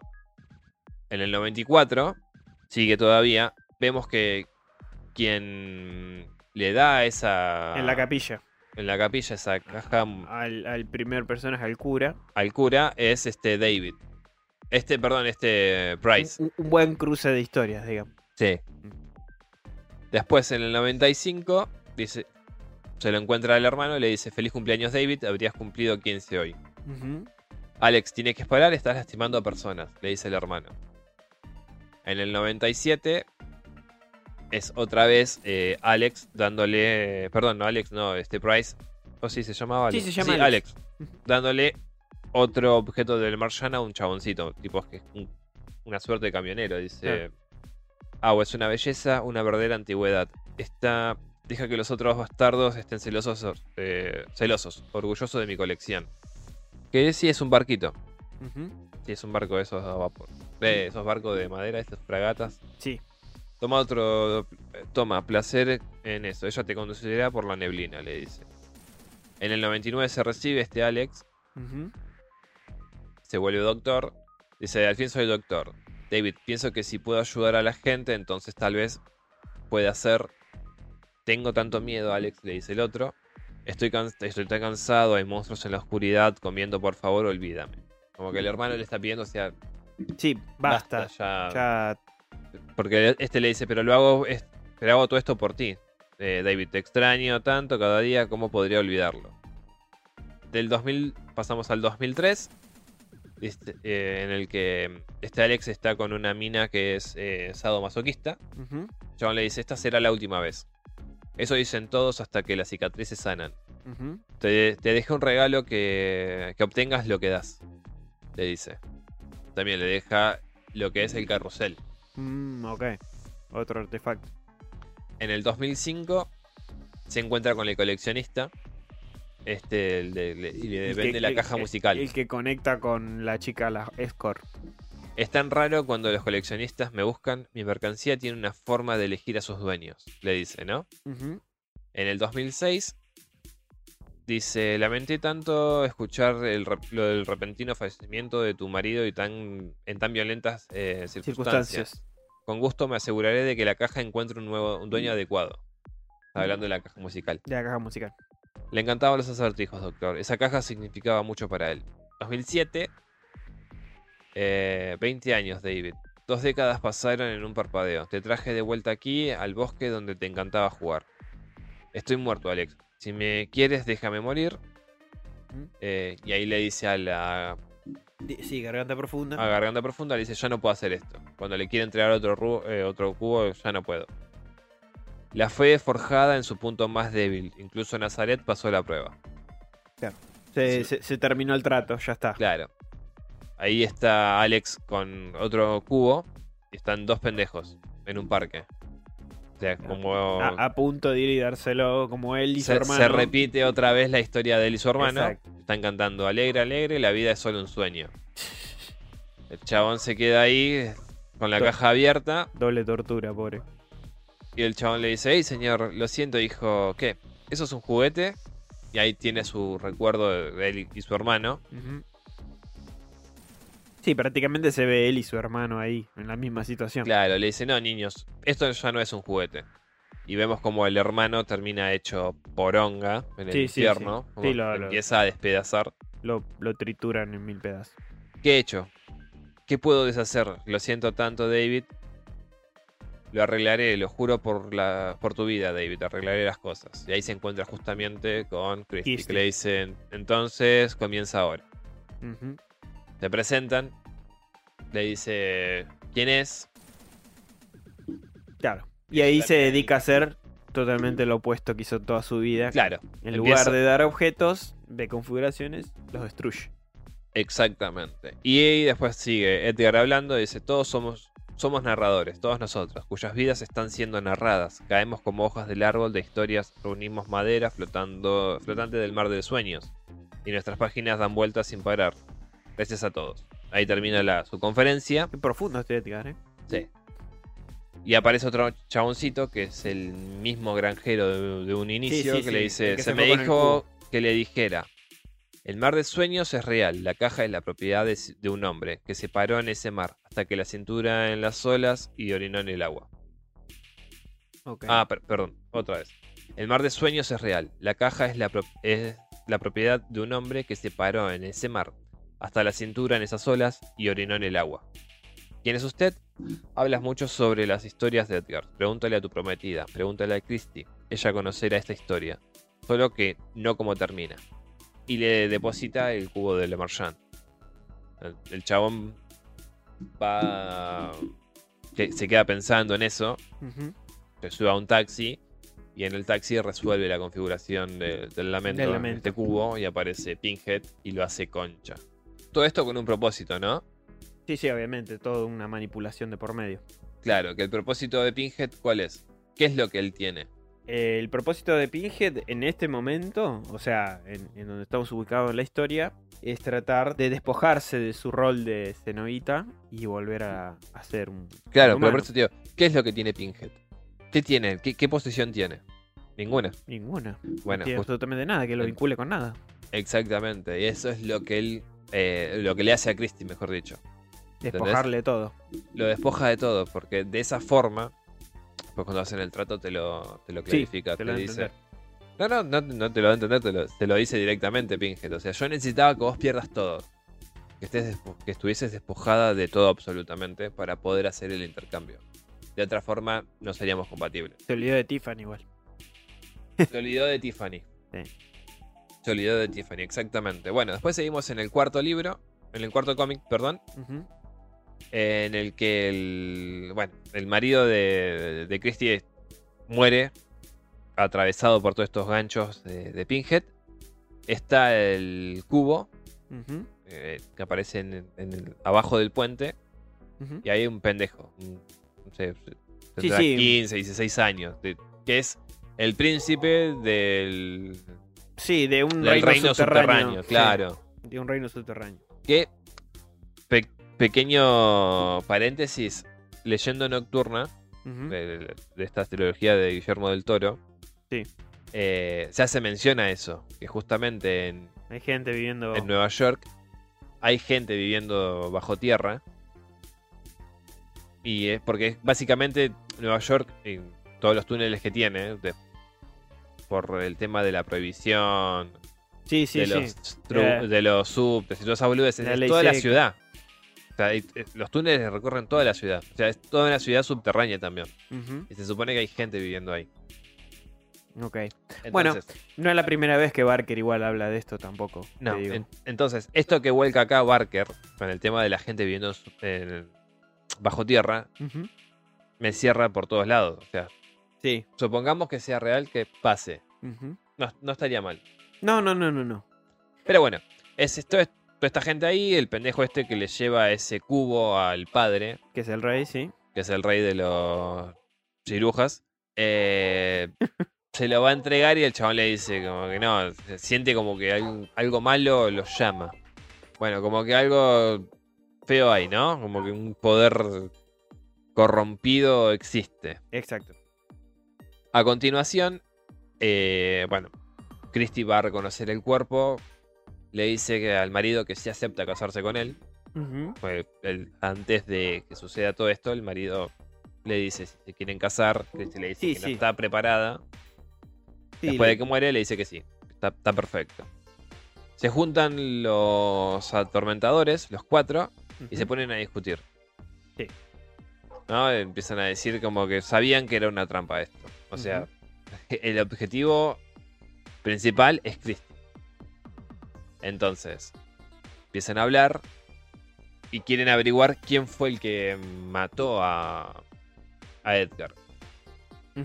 Ahora, este doctor tiene varios objetos de cenobitas. Tiene la esa máscara mortuoria que se le pone que te permite a vos saber ver los el pasado antes de la muerte Sí. y la máscara que vos usarías para poder reproducir estos recuerdos. Sí. Y ahí ven que justamente el, responsable fue Pinhead. Claro. Todo Le- para Le aplican eso al cadáver de, de Edgar. de Edgar. Bueno, el pendejo boludo res- del, del subterráneo resuelve la caja de, del Emergent. Sí, causa una masacre ahí en el reino ese. Pinhead los hace concha a todos. Christie asume de que si el coche. Sí, siguiendo los rastros. Claro. Sí. Fue acá, la caja tiene que estar por acá cerca. Encuentra el lugar, empieza a recorrerlo. A la y- entrada del, del subterráneo. Exacto, empieza a escuchar la- los gritos de toda esta gente muriéndose. Sí. Llega hasta la suerte de reino subterráneo se encuentra a Pinhead, que tiene al pibito que resolvió la configuración todo maniatado con las cadenas y empiezan a tener todo un diálogo, ¿no? Sí. Que le dice, qué reunión tan apropiada, ¿acaso no aquí entre el fango y la sociedad? Oh, cómo te extrañaba tanto, Christy Cotton. Está bien, chico, no dejaré que te lastime, nadie más morirá hoy, te prometo. Aún pretendiendo que Sí. tu gesta es una compasión, tu búsqueda una simpatía. Tú asesinaste a mi prometido, a mi familia, a mis amigos. La historia podría revelar otra cosa. He tomado mucho de ti, Christy, pero nunca una vida. excepto la mía, 25 años. He buscado destruirte, 25 años arruinados de sufrimiento y desesperanza, 25 años para traer a los muertos, la venganza que se les debe. Que hace mención al padre y no sé qué más, porque a, la, a Sí. Julia le chupaba un huevo. Ah, ponele que a Frank, pero. Nah, pero si el tío Frank era un toquetón. Por eso. Vamos, ahora que no haya mentiras entre nosotros. A los demonios, su engaño. A los humanos, su arrogancia. Pero nosotros no somos ninguno de los dos, somos más grandes. Conozco la obsesión. La caja es tu objeto. Y antes de mí, ahora, los rostros de tu padre y tu amante están olvidados. Tu ira, tu venganza, hecho a un lado, exponiendo solo miedo, una pregunta petulante, como el latido de la sangre, la resonancia de los tambores. ¿Qué pregunta? ¿Quién soy sin la caja? Le dice Pinkhead. Pinhead. Ujú. Por 25 años has cazado al infierno. Ahí todo el tiempo, jamás habiendo abandonado en primer lugar. ¿Estabas buscándome a mí, Christy Cotton, o solo soy la puerta? Sí, di- O, o la puerta de vuelta, perdón, le pregunto. La próxima vez que te vea demonio te voy a matar. Entonces te aceptaré por la asesina en que te has convertido, le dice Pinhead y le devuelve la configuración del lamento. Tengo tales planes para ti y la próxima vez que te vea, y muy pronto, me imagino, desnuda y parada en el borde de la nada, te ofreceré que ya sea mi vida o la tuya. Ujú. No hay salvación para ti, Christy Cotton, y para mí. Bueno, y ahí desaparece Pinhead, salva al pendejo este de... de... Pinhead. Y le llega un mensaje de texto con una foto que están Marcus, Alex y la escort, que no me acuerdo cómo dije que se llamaba, Ujú. eh, mañatados, ensangrentados y con un, con un cartel cada uno que es Marcus dice trae, Alex la y la minita caja. Ok. Entonces es alguien que sabe que ya tiene en su poder la caja de la Marchand, Sí, que sí. le el- acaba de entregar justamente Pinhead. Entonces, después de ahí, volvemos a Nebraska. Está este mismo granjero. Eh, dice, los monstruos no nacen, se hacen. Diablos, hasta yo sé eso. Pero son las cosas que hacemos en esta vida las que merecen más eh, orgullo, sospecho. La primera persona que maté fue mi madre, en el mismo día en que nací. La segunda fue después, pero desde entonces mi padre supo lo que estaba criando. Cuando él murió no había ni un poquito de amor en esos ojos, ni un pedacito de orgullo. El resto lo hice yo mismo, porque se encontré la caja y serví al Señor, y alimenté a la bestia hasta que la bestia estuvo llena. Sí. Y con un demonio, si no pienso que incluso mi viejo padre, si aún respirara, no podría encontrar un poco de orgullo en eso. No está bien, yo lo estaba leyendo mal. Claro, prácticamente está diciendo que, que el hecho de trabajar para Pinhead. Claro, eh, podría haberlo puesto un poco orgulloso el padre. Sí, en realidad estamos hablando de una persona miserable, totalmente. Un monstruo prácticamente desde su concepción. Claro. Que, que hasta mató a su propia mamá. ujú. Un desastre de tipo. Bueno, acá es después el viaje de, de Christie hasta Nebraska. Ujú, Para en una gasolinera y pregunta sobre tal lugar, sobre tal, tal persona. Sí. Eh, le dan la dirección y la mina lo que hace, en lugar de ir por el frente, va por la retaguardia. Sí. Para tratar de sorprenderlo. Ahí ve al chabón en el campo, ve que los tiene en el granero, entonces dice, ok, voy a ir por acá para tomarlo por sorpresa. Cuando llega, o cuando entra, mejor dicho, se lo encuentra el chabón eh, entre un cubo, un cuadrado de velas, sentado meditando. Y le dice, Christy Cotton. En verdad viniste, tengo que admitirlo. No pensé que lo harías, jamás he visto ese tipo de amor antes. Aunque claro, no estás aquí por amor. La mina le dice, traje la caja tuya, siempre lo fue. Ahora ve con tus amigos. Eh, aquí estoy, vine por ustedes. El giro, el clic y luego, oh, luego las campanas. Christy gritando no, porque se da cuenta que mató a todos los amigos, el, el enfermito este. Sí. Aparece Pinhead junto con. ¿Cómo se llama el de los dientes? Dijimos. Chatteret. Chattered y Garganta Profunda. Bueno, No Ah, está- y- y no está Butter. el- Butterhead también. Butterhead también. Bueno, acá está Eh, Christie con estos. Eh, Pinhead los mata. Mata a Garganta Profunda, ma- mata a Shatteret, mata a Butter. Y mata al enfermito. Ujú. Nos elimina a todos. Los elimina a todos. Principalmente porque le, Pinhead le dice algo así como: Yo te maté a tus amigos, entonces vos vas a poder matarlos sí. a los míos. Como, como diciéndole, acá saldamos las cuentas. Claro. Dice. Ta, ta, ta, ta. Tengo una deuda contigo de almas. Tres, de hecho. Donde solo he ofrecido dos. Confío en que esta te pueda dar alguna satisfacción. ¿No? Porque Pinhead, ¿qué hizo? Al loquito este, al granjero, lo dejó encerrado entre un montón de cadenas. Entonces lo que hace Pinhead básicamente es encerrarlo. Y le dice a, a Christie si tiene como la- las agallas Sí, de eliminarlo. de eliminarlo. El- La mina agarra y le pega un corchazo. Sí, digamos que la, un escopetazo. la incita a Kirsty a, a despertar su lado más violento, ¿no? Sí. Su lado más cínico.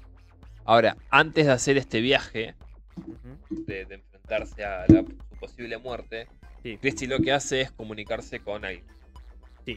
que nos vamos a enterar. Este es- que encima se encontraba en Buenos Aires, en el Cabildo. Y te tengo una curiosidad con respecto a eso. ¿Sí? Sí.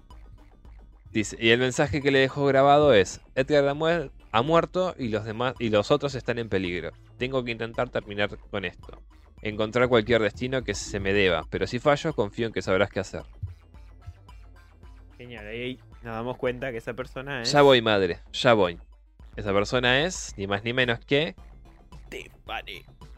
Tiffany. Ahora, ¿cuál es la curiosidad de esto? Mm, Bueno, puedo, puedo mencionarlo ahora. Dale. Perdón, antes de seguir, Mm. lo que hace Christie para poder dañar a los cenobitas, Ujú. no lo dije, Ah, es, sí. Es us- glifo. es usar el glifo de que de Sulten que ¿qué hace? Los vuelve vulnerables a los cenobitas. Caso Claro. contrario, Kirsty arriba del granero donde estaba metido este. este enfermito. Este enfermito dibuja este glifo de Solutente. Y este glifo es. eh, acá es la primera vez que nos enteramos que hay un Sí. glifo. Que, eh, digamos, reduce los poderes de los cenobitas. Los, Sí, sí, los los vuelve vulnerables. Los Los- vuelve Los vulnerables. vulnera al plano nuestro, sería. Lo deja vulnerable al plano nuestro. Básicamente puede matar a los cenobitas. Y Claro. matarlos dentro de este plano Lo- equivale a la muerte absoluta para Lo- ellos. los pueden encerrar dentro de este glifo y asesinarlos. Exactamente. Eh, también nos, nos enteramos de que estaban al tanto de este tipo de. de. de ritual o de. justamente un, un glifo que los reduce a los, a los cenobitas. Bueno, pero si se la pasó 25 años, Claro, sí, sí. Tuvo tiempo para investigar. claro. Bueno, ¿cuál es la curiosidad? Eh, no, que va. A ver, vamos a hablar un poquito. Vamos a hacer una pausa con respecto a lo que es el lore. Vamos a hablar un cachito de, de- del arte de los cómics, si te parece. Dale. Mm. Porque si bien el guion es casi en- entero de, de Barker, junto con otras colaboraciones, Mm, eh, en cuanto al arte, cuenta con Leonardo Manco, mm. Que es un artista de cómics argentino. Mira, Y esta parte de que estuviste mencionando, justamente la dibuja él. copado. Sí, sí, es un excelente artista que participó en otros cómics de relevancia, por ejemplo en Hellstorm, en Archangel, en War Machine. Estuvo dos años en DC también dibujando el cómic de Hellblazer de Constantine. ¿Cuál es el pelado?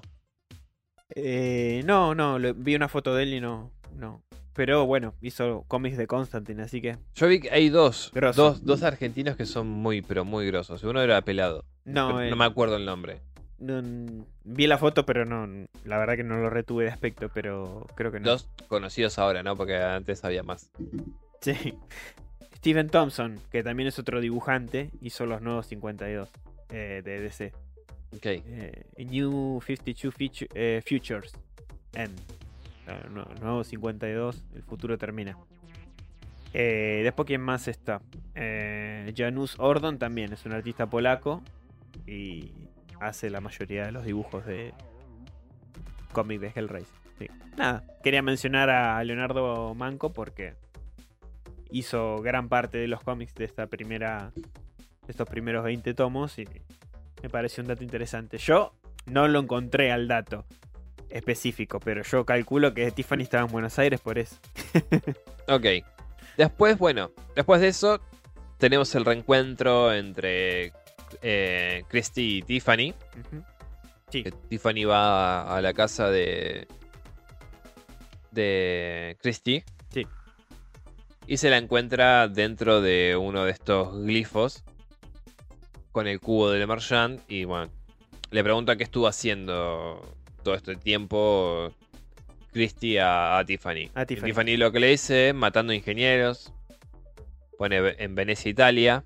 Ujú. En Quillua, la de República Democrática del Congo. Sí, te muestra que ella también se dedicó En- a destruir distintos Múnich. artefactos Claro. en todo el mundo. Pero la resolución de ella para hacer estas cosas me parece que era mucho mejor. Mm. Porque, ¿qué hace ella, por ejemplo? Con el primero, eh, que tiene el. eh, ¿Cómo se llama? Como un libro con las especificaciones, especificaciones de Le Marchand de cómo construir las cosas. Lo mata y lo destruye al libro. Ok. Al otro, que tiene mm, un reloj de Le Marchand, lo mata y lo rompe al reloj. Y al viejo que tiene el cuarto con las campanas de Le Marchand, Sí. lo mata y las rompe. Y la respuesta que le da a, a Christie es excelente. De por qué ella tenía ese método. Que le dice... Eh, ¿Dónde puta está? Básicamente le dice... No me servía de nada a mí, o sea, destruir los objetos, porque si yo lo, lo destruía, poner, qué sé yo, la- las recomendaciones o la guía de cómo armar un cubo, y no mato al tipo, el tipo va a armarlo otra vez. O sea, la mente humana va a ingeniárselas para volver a armarlo. A reproducirlo, así. Exacto. Entonces, destruyéndolo a los dos, De raíz. me evito eso. Claro. Tiene razón. Sí, sí, sí. Digamos Ah. que. Es cuestionable, sí. Sí, a nivel moral, sí, obviamente. Pero. Nada. Pero en su, a ver, intento por combatir al infierno. En, en- en cuanto a efectividad, digamos que es bastante extrema. No, no, no, es, es genial. Y bueno, a partir de ahí, digamos, es cuando las cosas se ponen interesantes, ¿no? Porque al final Kirsty, a pesar de tener este diálogo con Tiffany, eh, decide finalmente hacer este intercambio con, con Pinhead Claro. de roles. Empiezan a hablar, qué sé yo. Pinhead está otra vez en el infierno. ¿no? Y empieza a decir, bueno, ella está cerca, mi esfuerzo ha tenido éxito, a pesar de tus protestas, ahora prepara el rito. Medio éxito, sacerdote. El fracaso con frecuencia sucede más cerca de la meta. Y eso le dice el- este órgano, ¿no? Con el que él se Nunca comunica. dudes que no nunca dudes que uno podía robar la salvación, justo como la convencía a aceptar la condenación. Aunque mal informada, ella no sabe aún la consecuencia de destruir los artefactos del fabricante de juguetes, su verdadero propósito. La pieza de información sin recabar sobre mí, sobre la cual puse mi apuesta. O sea, Pinhead nunca le dijo, eh, si rompes estos juguetes, lo que estás haciendo es sellar eh, el infierno, o Sí, sí, sí. eso. Que sabes que nosotros no sepamos, le dice el órgano, ¿no? Que podría posiblemente darte tu pasaje. Si los ángeles bailan en las puntas de los alfileres, cuán bendito podría ser yo, le contesta Pinhead. Pronuncia tu, tu petición, antagonista, pues tú no eres el héroe en este relato. Ruego lo que el, Levia- el Leviatán pueda permitir. Concédeme admisión a su santuario. Permiso concedido, le dice. Mira al cielo, tal vista para mostrarte incluso a ti. Bueno, y ahí vemos que el Leviatán abre la... sus puertas. Ujú. Que tenías razón, me parece que se comunicaban con, Con Leviatán. con Leviatán. Y ahí lo que hacen es el intercambio. Kirsty toma el papel de sacerdotisa. se vuelve sacerdotisa del infierno. Y Spencer se vuelve humano. Sí, de, de manera horrorosa como siempre y a través del, dolor Claro. vuelve a recomponerse como humano en nuestro plano, digamos. Y esto también empieza con, con John, con una parte del paraíso perdido de John Milton, que es hermoso. Dice, La cita. fragmento, claro, la cita es, todos los caminos me llevan al infierno. Pero, si el infierno soy yo, si por profundo que sea su abismo, tengo dentro de mí otro más horrible, más implacable, que a todas las horas me amenaza con devorarme. Comparado con él, este en el que padezco me parece un cielo. No sé si vos hayas leído El Paraíso Perdido, No, ¿no? Es genial. Es genial. Es, bueno. es la historia de, de Lucifer, de cómo cae de- del cielo a, a la tierra, ¿no? Empieza A relatar. a relatar justamente eso, el engaño que... Sí, sí, en el, en el usó- cielo, con... Claro, contra Adán y Eva, lo, lo tonto y pusilánimes que son, la- el infierno mismo, cómo está seccionado y, y comandado por diferentes huestes infernales. todo el sí. pasaje hasta que lo echan a él, digamos. Sí, en realidad es justamente Paraíso Perdido porque influye para que Adán y Eva pierdan eso también. Mm, claro. Pero es, es genial porque te empieza a hablar de que eran totalmente estúpidos Adán y Eva. Claro. O sea, eran- Es una cita acertada, digamos. Sí, a ver, acertada en el tema del infierno con eh, lo que es Pinhead. Claro. En Sí. este contexto que estamos viendo. En ese contexto de él, sí. Bueno, y acá es básicamente Christie y Pinhead haciéndose concha. Sí, sí, mutilándose entre ellos hasta Sí. convertirse en, en cada uno su, su rol nuevo, ¿no? Claro, Eh. porque, por ejemplo, Pinhead lo que hace es agarrar una hoz y sacarle el cuero cabelludo a Christie, dejándola solamente con el, Sí, el sí, cerebro al descubierto. Sí, sí, le deja la masa encefálica al descubierto. Sí. Y Christie lo que hace es agarrar una pinza y empezar a sacarle todas las agujas de la cabeza. Mm. Claro. Se Sí, empiezan sí. a hacer concha entre ambos. No, es como más sangriento que otra cosa. Sí, sí, una escena super gore. Sí, Pero bueno, adelantando un poquito toda la, la secuencia, en fin, lo que ocurre es que Kirsty se convierte en una sacerdotisa y Pinhead en, en- de vuelta a un ser humano, ¿no? A Claro, ser y- e Spencer, Elliot Spencer. Y algo que le había prometido Pinhead Ah, a, a. Christie. Ah, no, no, a Christie para que ella aceptase ser parte de, de- Claro, sacerdotisa de- del infierno. Era que se iba a poder a reunir con sus seres queridos. Claro. Que en sí lo hace. No de la A manera. su manera. Claro, no de la manera que ella esperaba. Le devuelve los atormentados junto, con, Edgar, en son- forma de monstruo. Claro, son todas bestias abominables. Sí, sí, sí, unos girones de carne ahí revueltos. Eh, sí, también. Digamos que esos serían los secuaces de Kirsty eh, en su rol de, de sacerdotisa. Claro. Después de eso, bueno, corte de escena en la que está una compañía de mudanzas Sí, en una casa abandonada haciendo eh, su trabajo de... ¿Cómo se puede decir? De... eh, creo que subastaron la casa, una boludez así. Entonces empiezan a sacar todos los muebles de ahí. sí, la sí. casa sí. abandonada, repito otra vez, en la que se materializa Spencer. Se supone que es, es su casa, por lo que entiendo. Sí, te da a entender que sí. No, aparece todo también lleno de sangre, todo mutilado. Y de ahí eh, empezaría a germinar su plan para tomar eh, Sí, un nuevo rol. un nuevo rol. Exactamente. Porque en definitiva lo que está buscando este Pinhead es algo más de lo que ya era. Claro. Es decir, superar lo que fue. Superar lo que fue. Exactamente. Entonces, lo que hace es unirse a Tiffany y a otros atormentados, como sería el grupo B de atormentados, y empiezan a destruir todos los objetos del Emergent. Ujú. Hasta que viajan a la India, que es el lugar donde Pinhead murió, Ujú. se puede decir. Sí, sí. Tiffany tiene otro grupito de atormentados, digamos. Uno que es ladrón, creo. Sí. Un, un hindú, justamente un... un- Rashid. Rajiv. ¿sí? Sí. Y, Que este perdió a la mujer a mano de los cenobitas. Claro. Y después otro más que, que es un espía, creo. Pero ese se une después. Eso se une después. Sí. Después de, de los eventos que van a ocurrir ahora. Exactamente. Entonces, básicamente.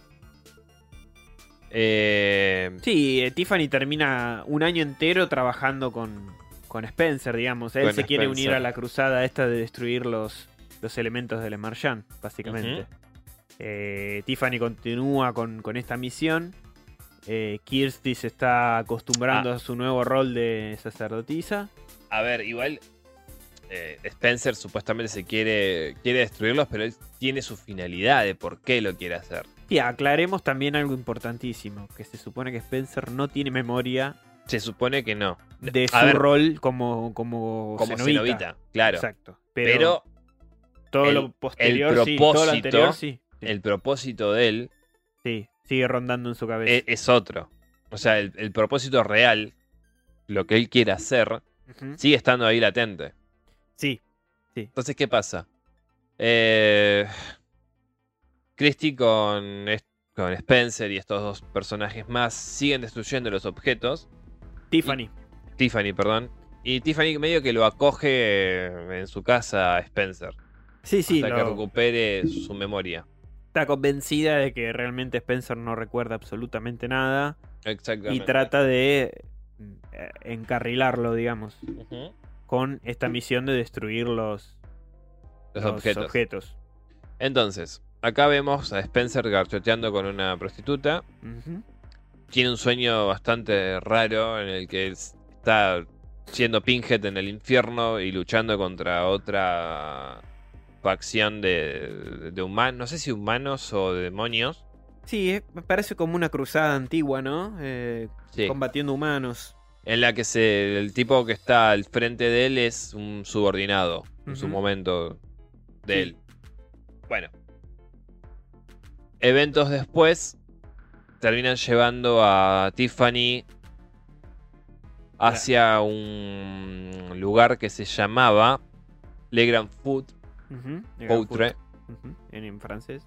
París. Sí, en Francia, exactamente, donde es una casa del dolor, una casa de sadomasoquistas que era utilizada por eh, los cenobitas, en, en especial por el señor Pinhead, antes de ser Pinhead, Exacto. donde probó su, su lealtad hacia Leviatán. Ese Leviatán, donde fue puesto a prueba, digamos.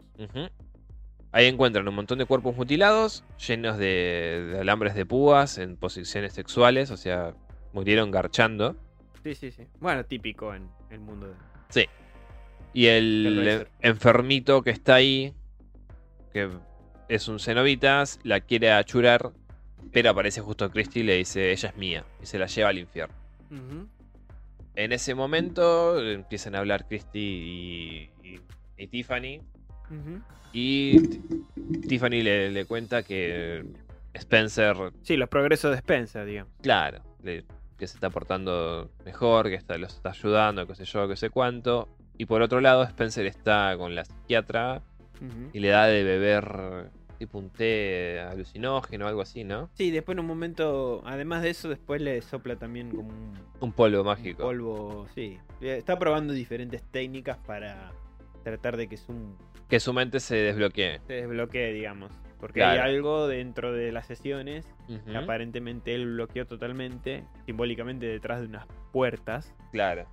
y que la eh, terapeuta esta psiquiátrica eh, está tratando de ayudarlo para que A desbloquearlo. a desbloquearlo en este en esta figura se puede decir de ensueño eh, Spencer patea estas puertas pero no se abren Claro.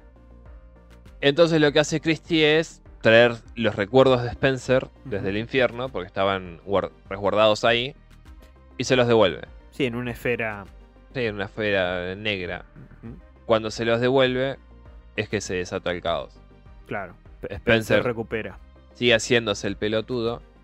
Viajan a la India a destruir el, el último objeto del Emergent. Ujú. Sí, sí, lo- los manipula a Tiffany y a los demás para ir ahí. Entonces, le dice que él no puede hacerlo. Le cede los honores a Tiffany. Y Tiffany rompe este, esta configuración, o casi la rompe. Mejor dicho. Y ahí se dan cuenta que, Sí, cometieron el, error más grande. claro, Porque, golpe de escena, destruir los eh, artículos, del los objetos del Martian no, no iba a impedir que el infierno No.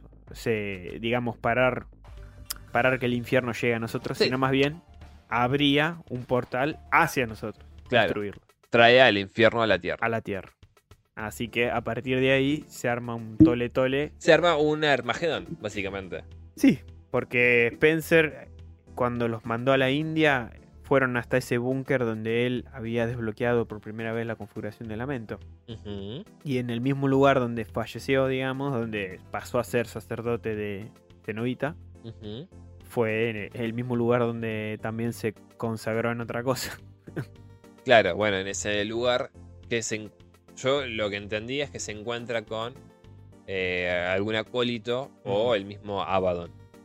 Claro, nos damos cuenta, acá, acá se, se empieza a abrir un poco más la trama de que el infierno cenobita no es el único que existe. No es el único infierno real. Claro, y, y Spencer, dentro de unas visiones que nosotros vamos a vi- viendo a través del cómic, eh, se encuentra con una figura bastante rara, parece un- Es como una especie de... insectoide. Es un... Sí, un, un insectoide con una máscara que parece una kabuki, ¿viste? Esas Pero este japonesas. es, es un insecto en realidad. Claro, y, y em- y empieza a negociar con él otro, o- otro tratado infernal, digamos, y este este insectoide le termina ofreciendo un como un cuenco lleno de, De gusanos. de gusanos, de insectos que el objetivo es que Spencer los ingiera para completar este ritual que Este ritual que le da, le da como...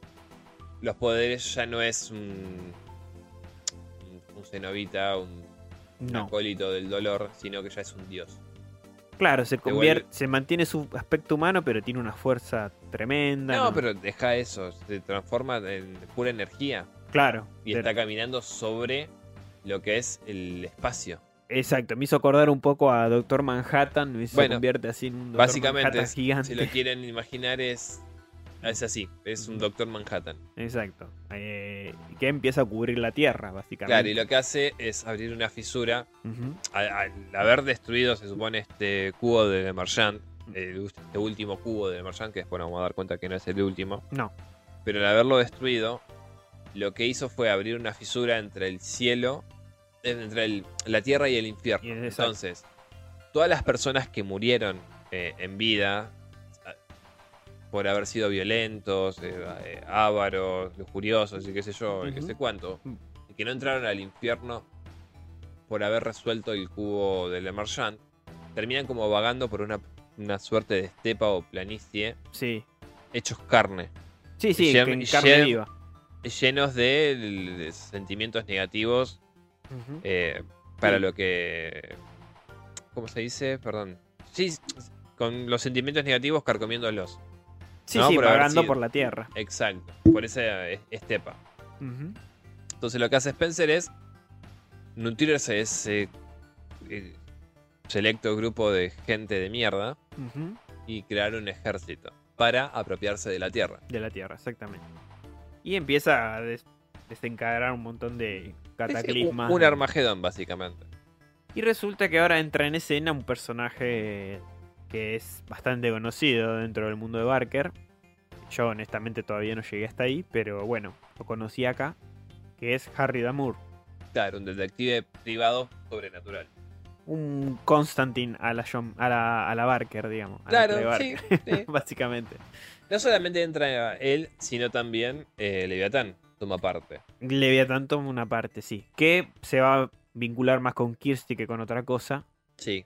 Pero sabemos que de Amur con Garganta Profunda tienen una relación. Sí, hay un vínculo entre ellos dos, exacto. Entonces, mientras que estos dos tratan de resolver qué, ha- qué hacer en la Tierra. Kirsty está con el Leviatán en una especie de viaje eh, de ensueño, digamos, Ujú. donde Leviatán le presenta las memorias de Spencer.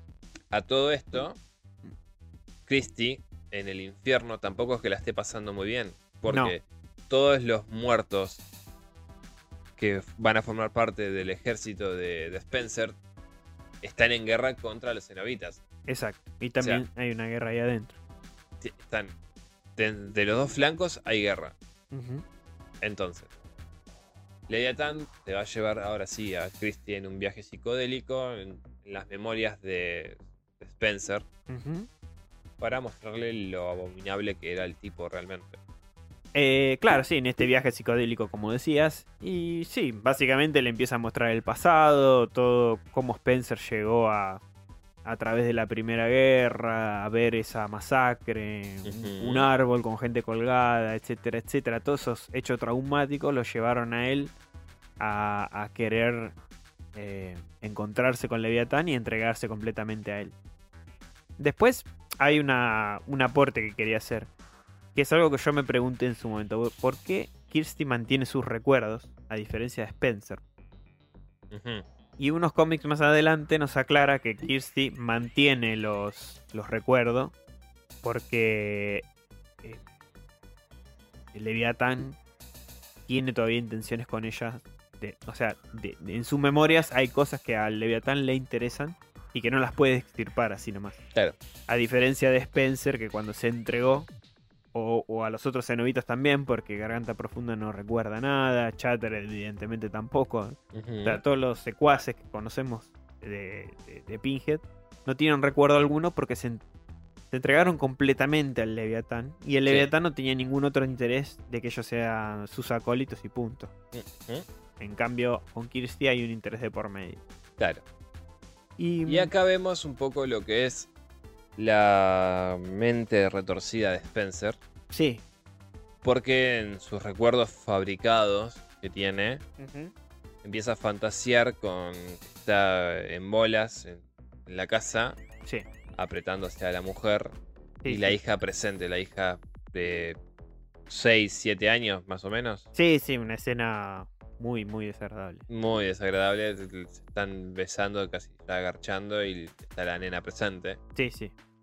Después hay otra en la que se lo imagina ya a la nena grande, de unos 18, 19 años, y ambos teniendo relaciones sexuales. Claro. Sí, acá nos muestra totalmente cómo Spencer era un monstruo, por donde lo miremos.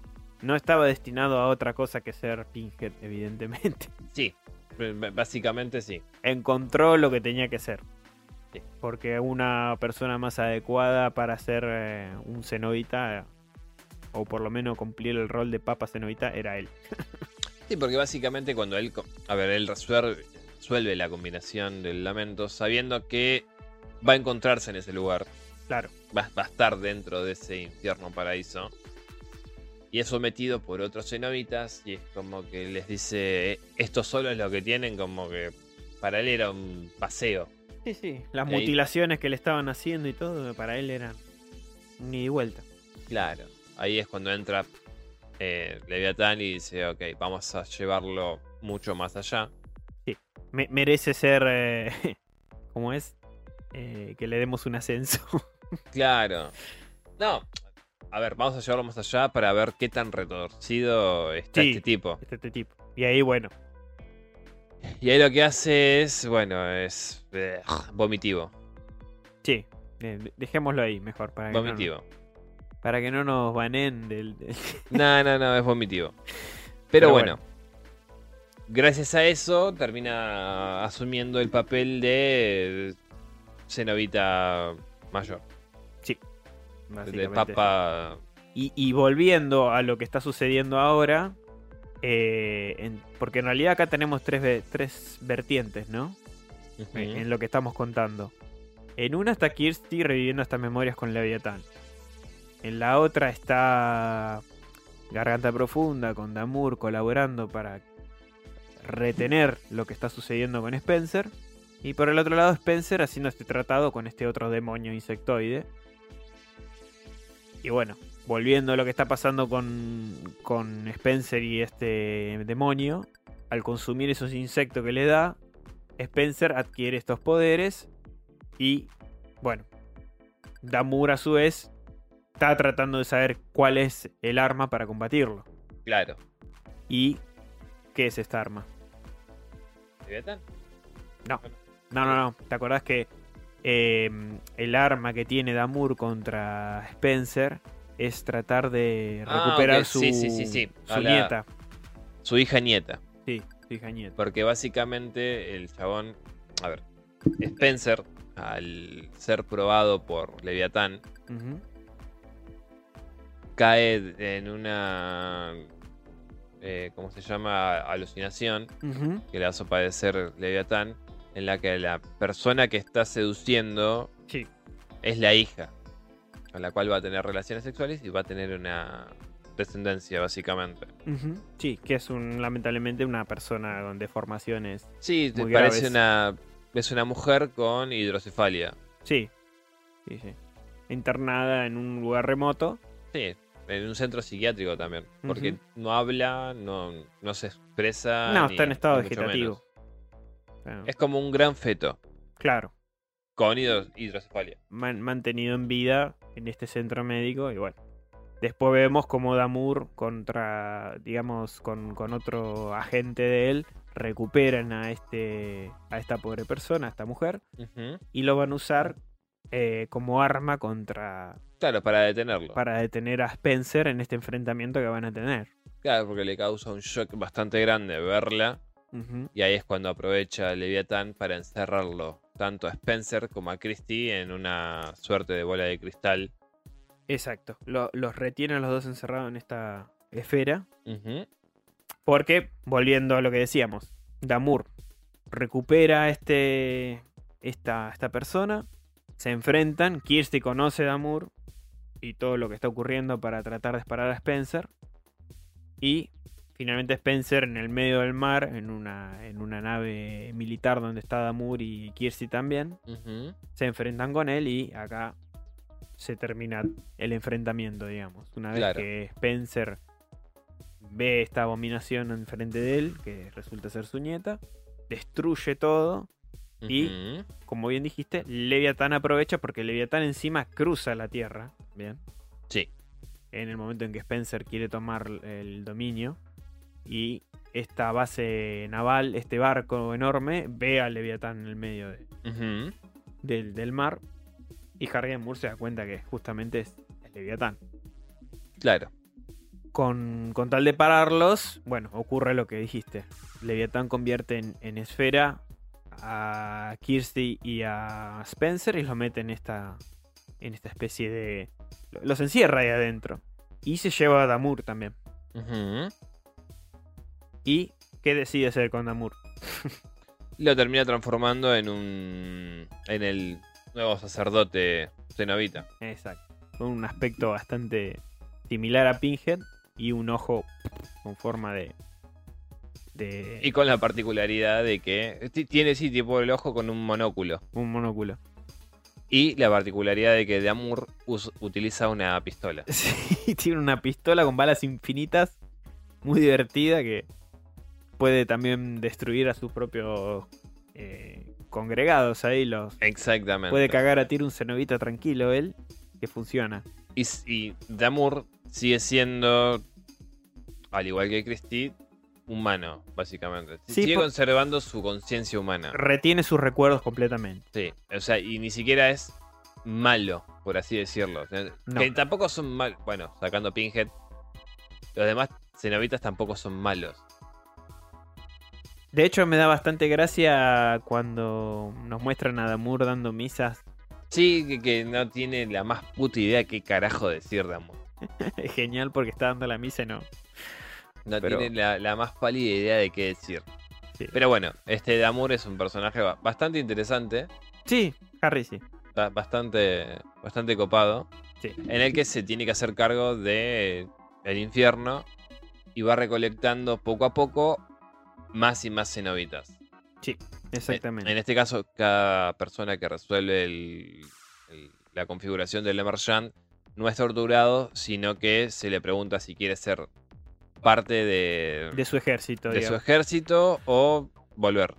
No, porque no hay una No hay más mutilaciones y cadenas Ni nada de destrozando. Harry Damour directamente te propone qué quieres hacer. Claro. Y ahora la explicación de por qué están haciendo eso es porque saben que dentro de poco se va a desatar una guerra. Sí. Ahora, Damour, siendo humano, Ujú. conoció muchos personajes bastante copados. Sí, Entre ellos está em, el canceroso, ¿cómo se llama? sí, este. El teólogo. El teólogo, sí, canceroso, el teólogo que trabajaba para el Vaticano. Trabaja. eh, Sí, pero ¿cómo se llamaba? Pará.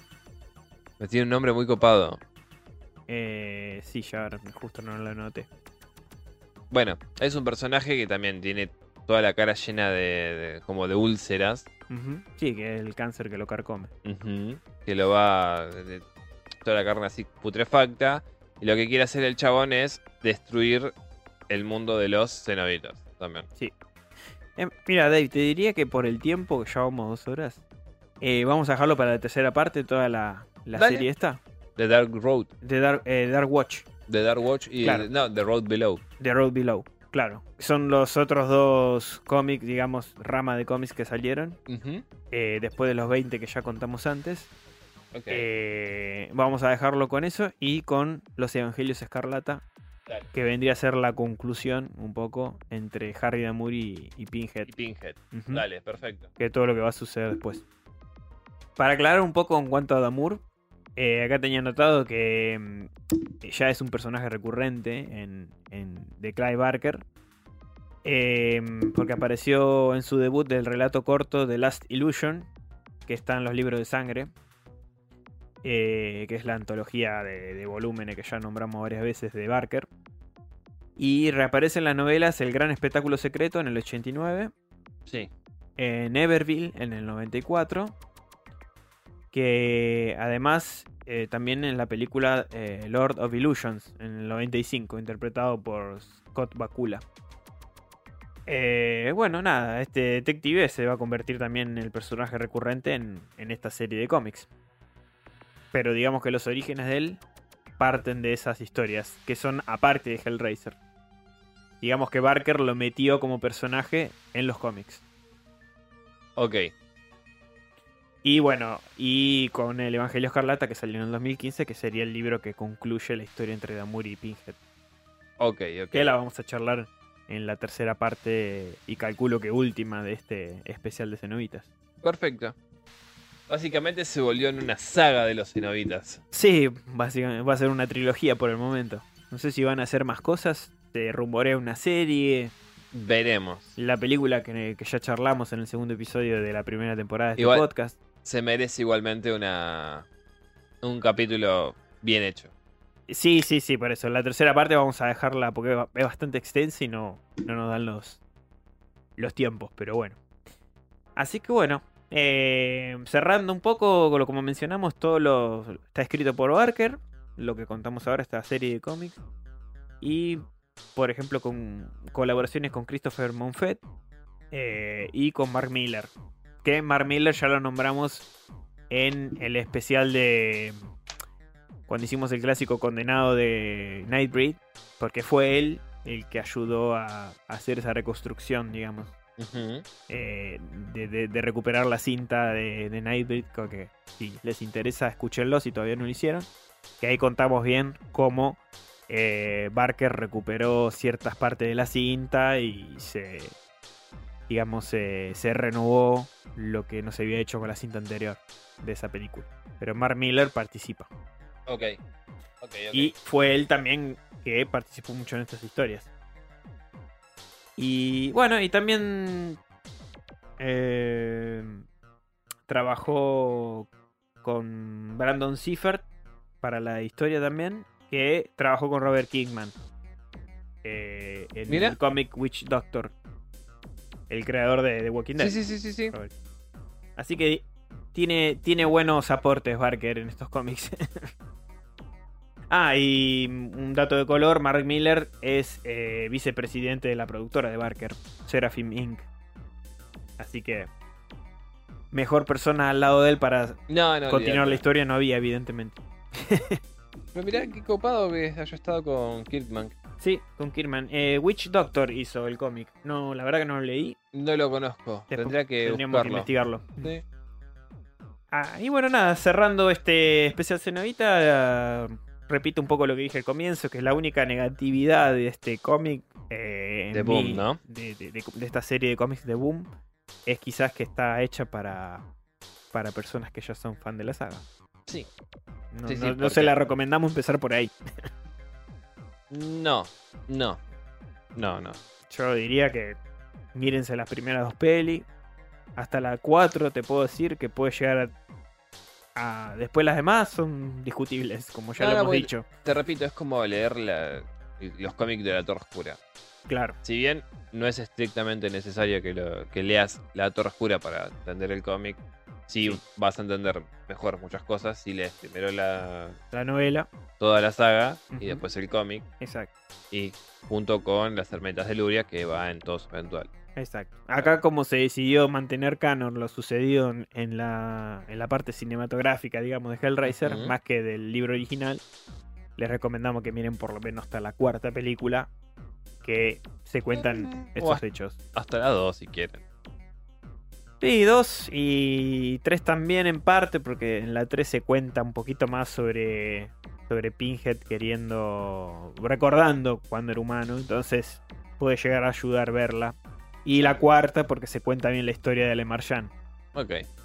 Porque la cuarta, si bien está toda ambientada en un futuro, eh, te cuenta toda la historia de Le Marchand. Ok. O sea, haces un salto al pasado y te cuenta. Entonces, como se toma mucho canónico de ahí, les aconsejaría que miren hasta la 4. Pues si quieren ver la 5, la 6, la 7, la 8, 10. la 9, Claro, ya es cosa de la ustedes. 10 ya es cosa de ustedes. Pero bueno, después está la, ponele que la número 11, que ya la hemos visto, que no es canon de las otras, pero digamos, eh, la produce Barker, que es la que Claro. salió el año pasado, que es ya la que era la que hablamos en el, en el segundo podcast. Así que bueno, gente, eso es todo por ahora. Eh, Esperemos que les haya gustado el episodio. sí, Qué bueno poder volver a ver las métricas. sí, a reactivarse. Gracias a, a la gente de Evox. No sabemos qué carajo pasó. Sí, tenemos un montón de escuchas. Sí, sí. No sabemos qué carajo pasó. Venía, venía siendo la, la parte más tranquila de, de, de todas nuestras fuentes de podcast. Y resultó ser bastante recurrente este último tiempo. Así que les agradecemos sí. a las casi 200 escuchas que tenemos por ahí. En Evox, sí, cosas sorprendentes. Sí. sí. Digo, en comparación a Acast, es nada. Pero Sí, sí. fue de golpe. Sí, sí, sí. Fue La verdad que sí. repentino el aumento de audiencia ahí también, así que está bueno. Sí, sí, está Darle bueno. las gracias a ustedes por eh, el apoyo. Y después, bueno, por Spotify, etcétera, que también es donde más eh, público tenemos y llegamos ya casi a 1200 escuchas. Así que estamos muy contentos. Sin haber subido un carajo. Sí, es verdad. Pero bueno, el otro día escuchando al randomeando, cuando lo hicimos en noviembre, al randomeando, decíamos que habíamos llegado casi a las 300 escuchas. Sí. Y, y como de esa, de noviembre a ahora, ya vamos sumando Evox casi mil, 1400, 1500. Es un montón. Es un montón. Así que, Y te- para recordarte más que nada, creo que ya llegamos a los 50 en Instagram, así que... es verdad, en algún momento vamos a tener que hacer el vivo. Y Ya. no te tenés que hacer el vivo vos. Tal cual. Barras, barras. Barras, barras. Bueno, gente, hasta acá el episodio. Esperemos que les guste. Nos estamos escuchando. La próxima semana. Y bueno, vamos a tratar de traer más eh, autores para que no sea siempre tan monótono. Siempre Lovecraft. Y lo último que hemos leído era Mark Twain. Y después tenemos, El bueno, otro. Ambrose Bierce. Ah, de Ambrose Bierce. Para que no sea todo Bierce, Lovecraft y Eh, algún que otro que hayamos ya repetido. Sí, Trataremos de traer más inclusión. eh, ma- más, autores, sí, sí, sí. Bueno, trajimos algunos raritos también. Sí, sí. Pero. Como el de las máscaras y Sí, que otro. Bueno, Brennan. Brennan. sí. ¿sí? Sí. Eh, hay alguno ahí. Bueno, el de. No me acuerdo ahora. El, Conejos blancos. Bueno, Conejo Blanco de Leonora Carrington. Y hay, hay algunas rarezas trajimos también. Así que Bueno. bueno.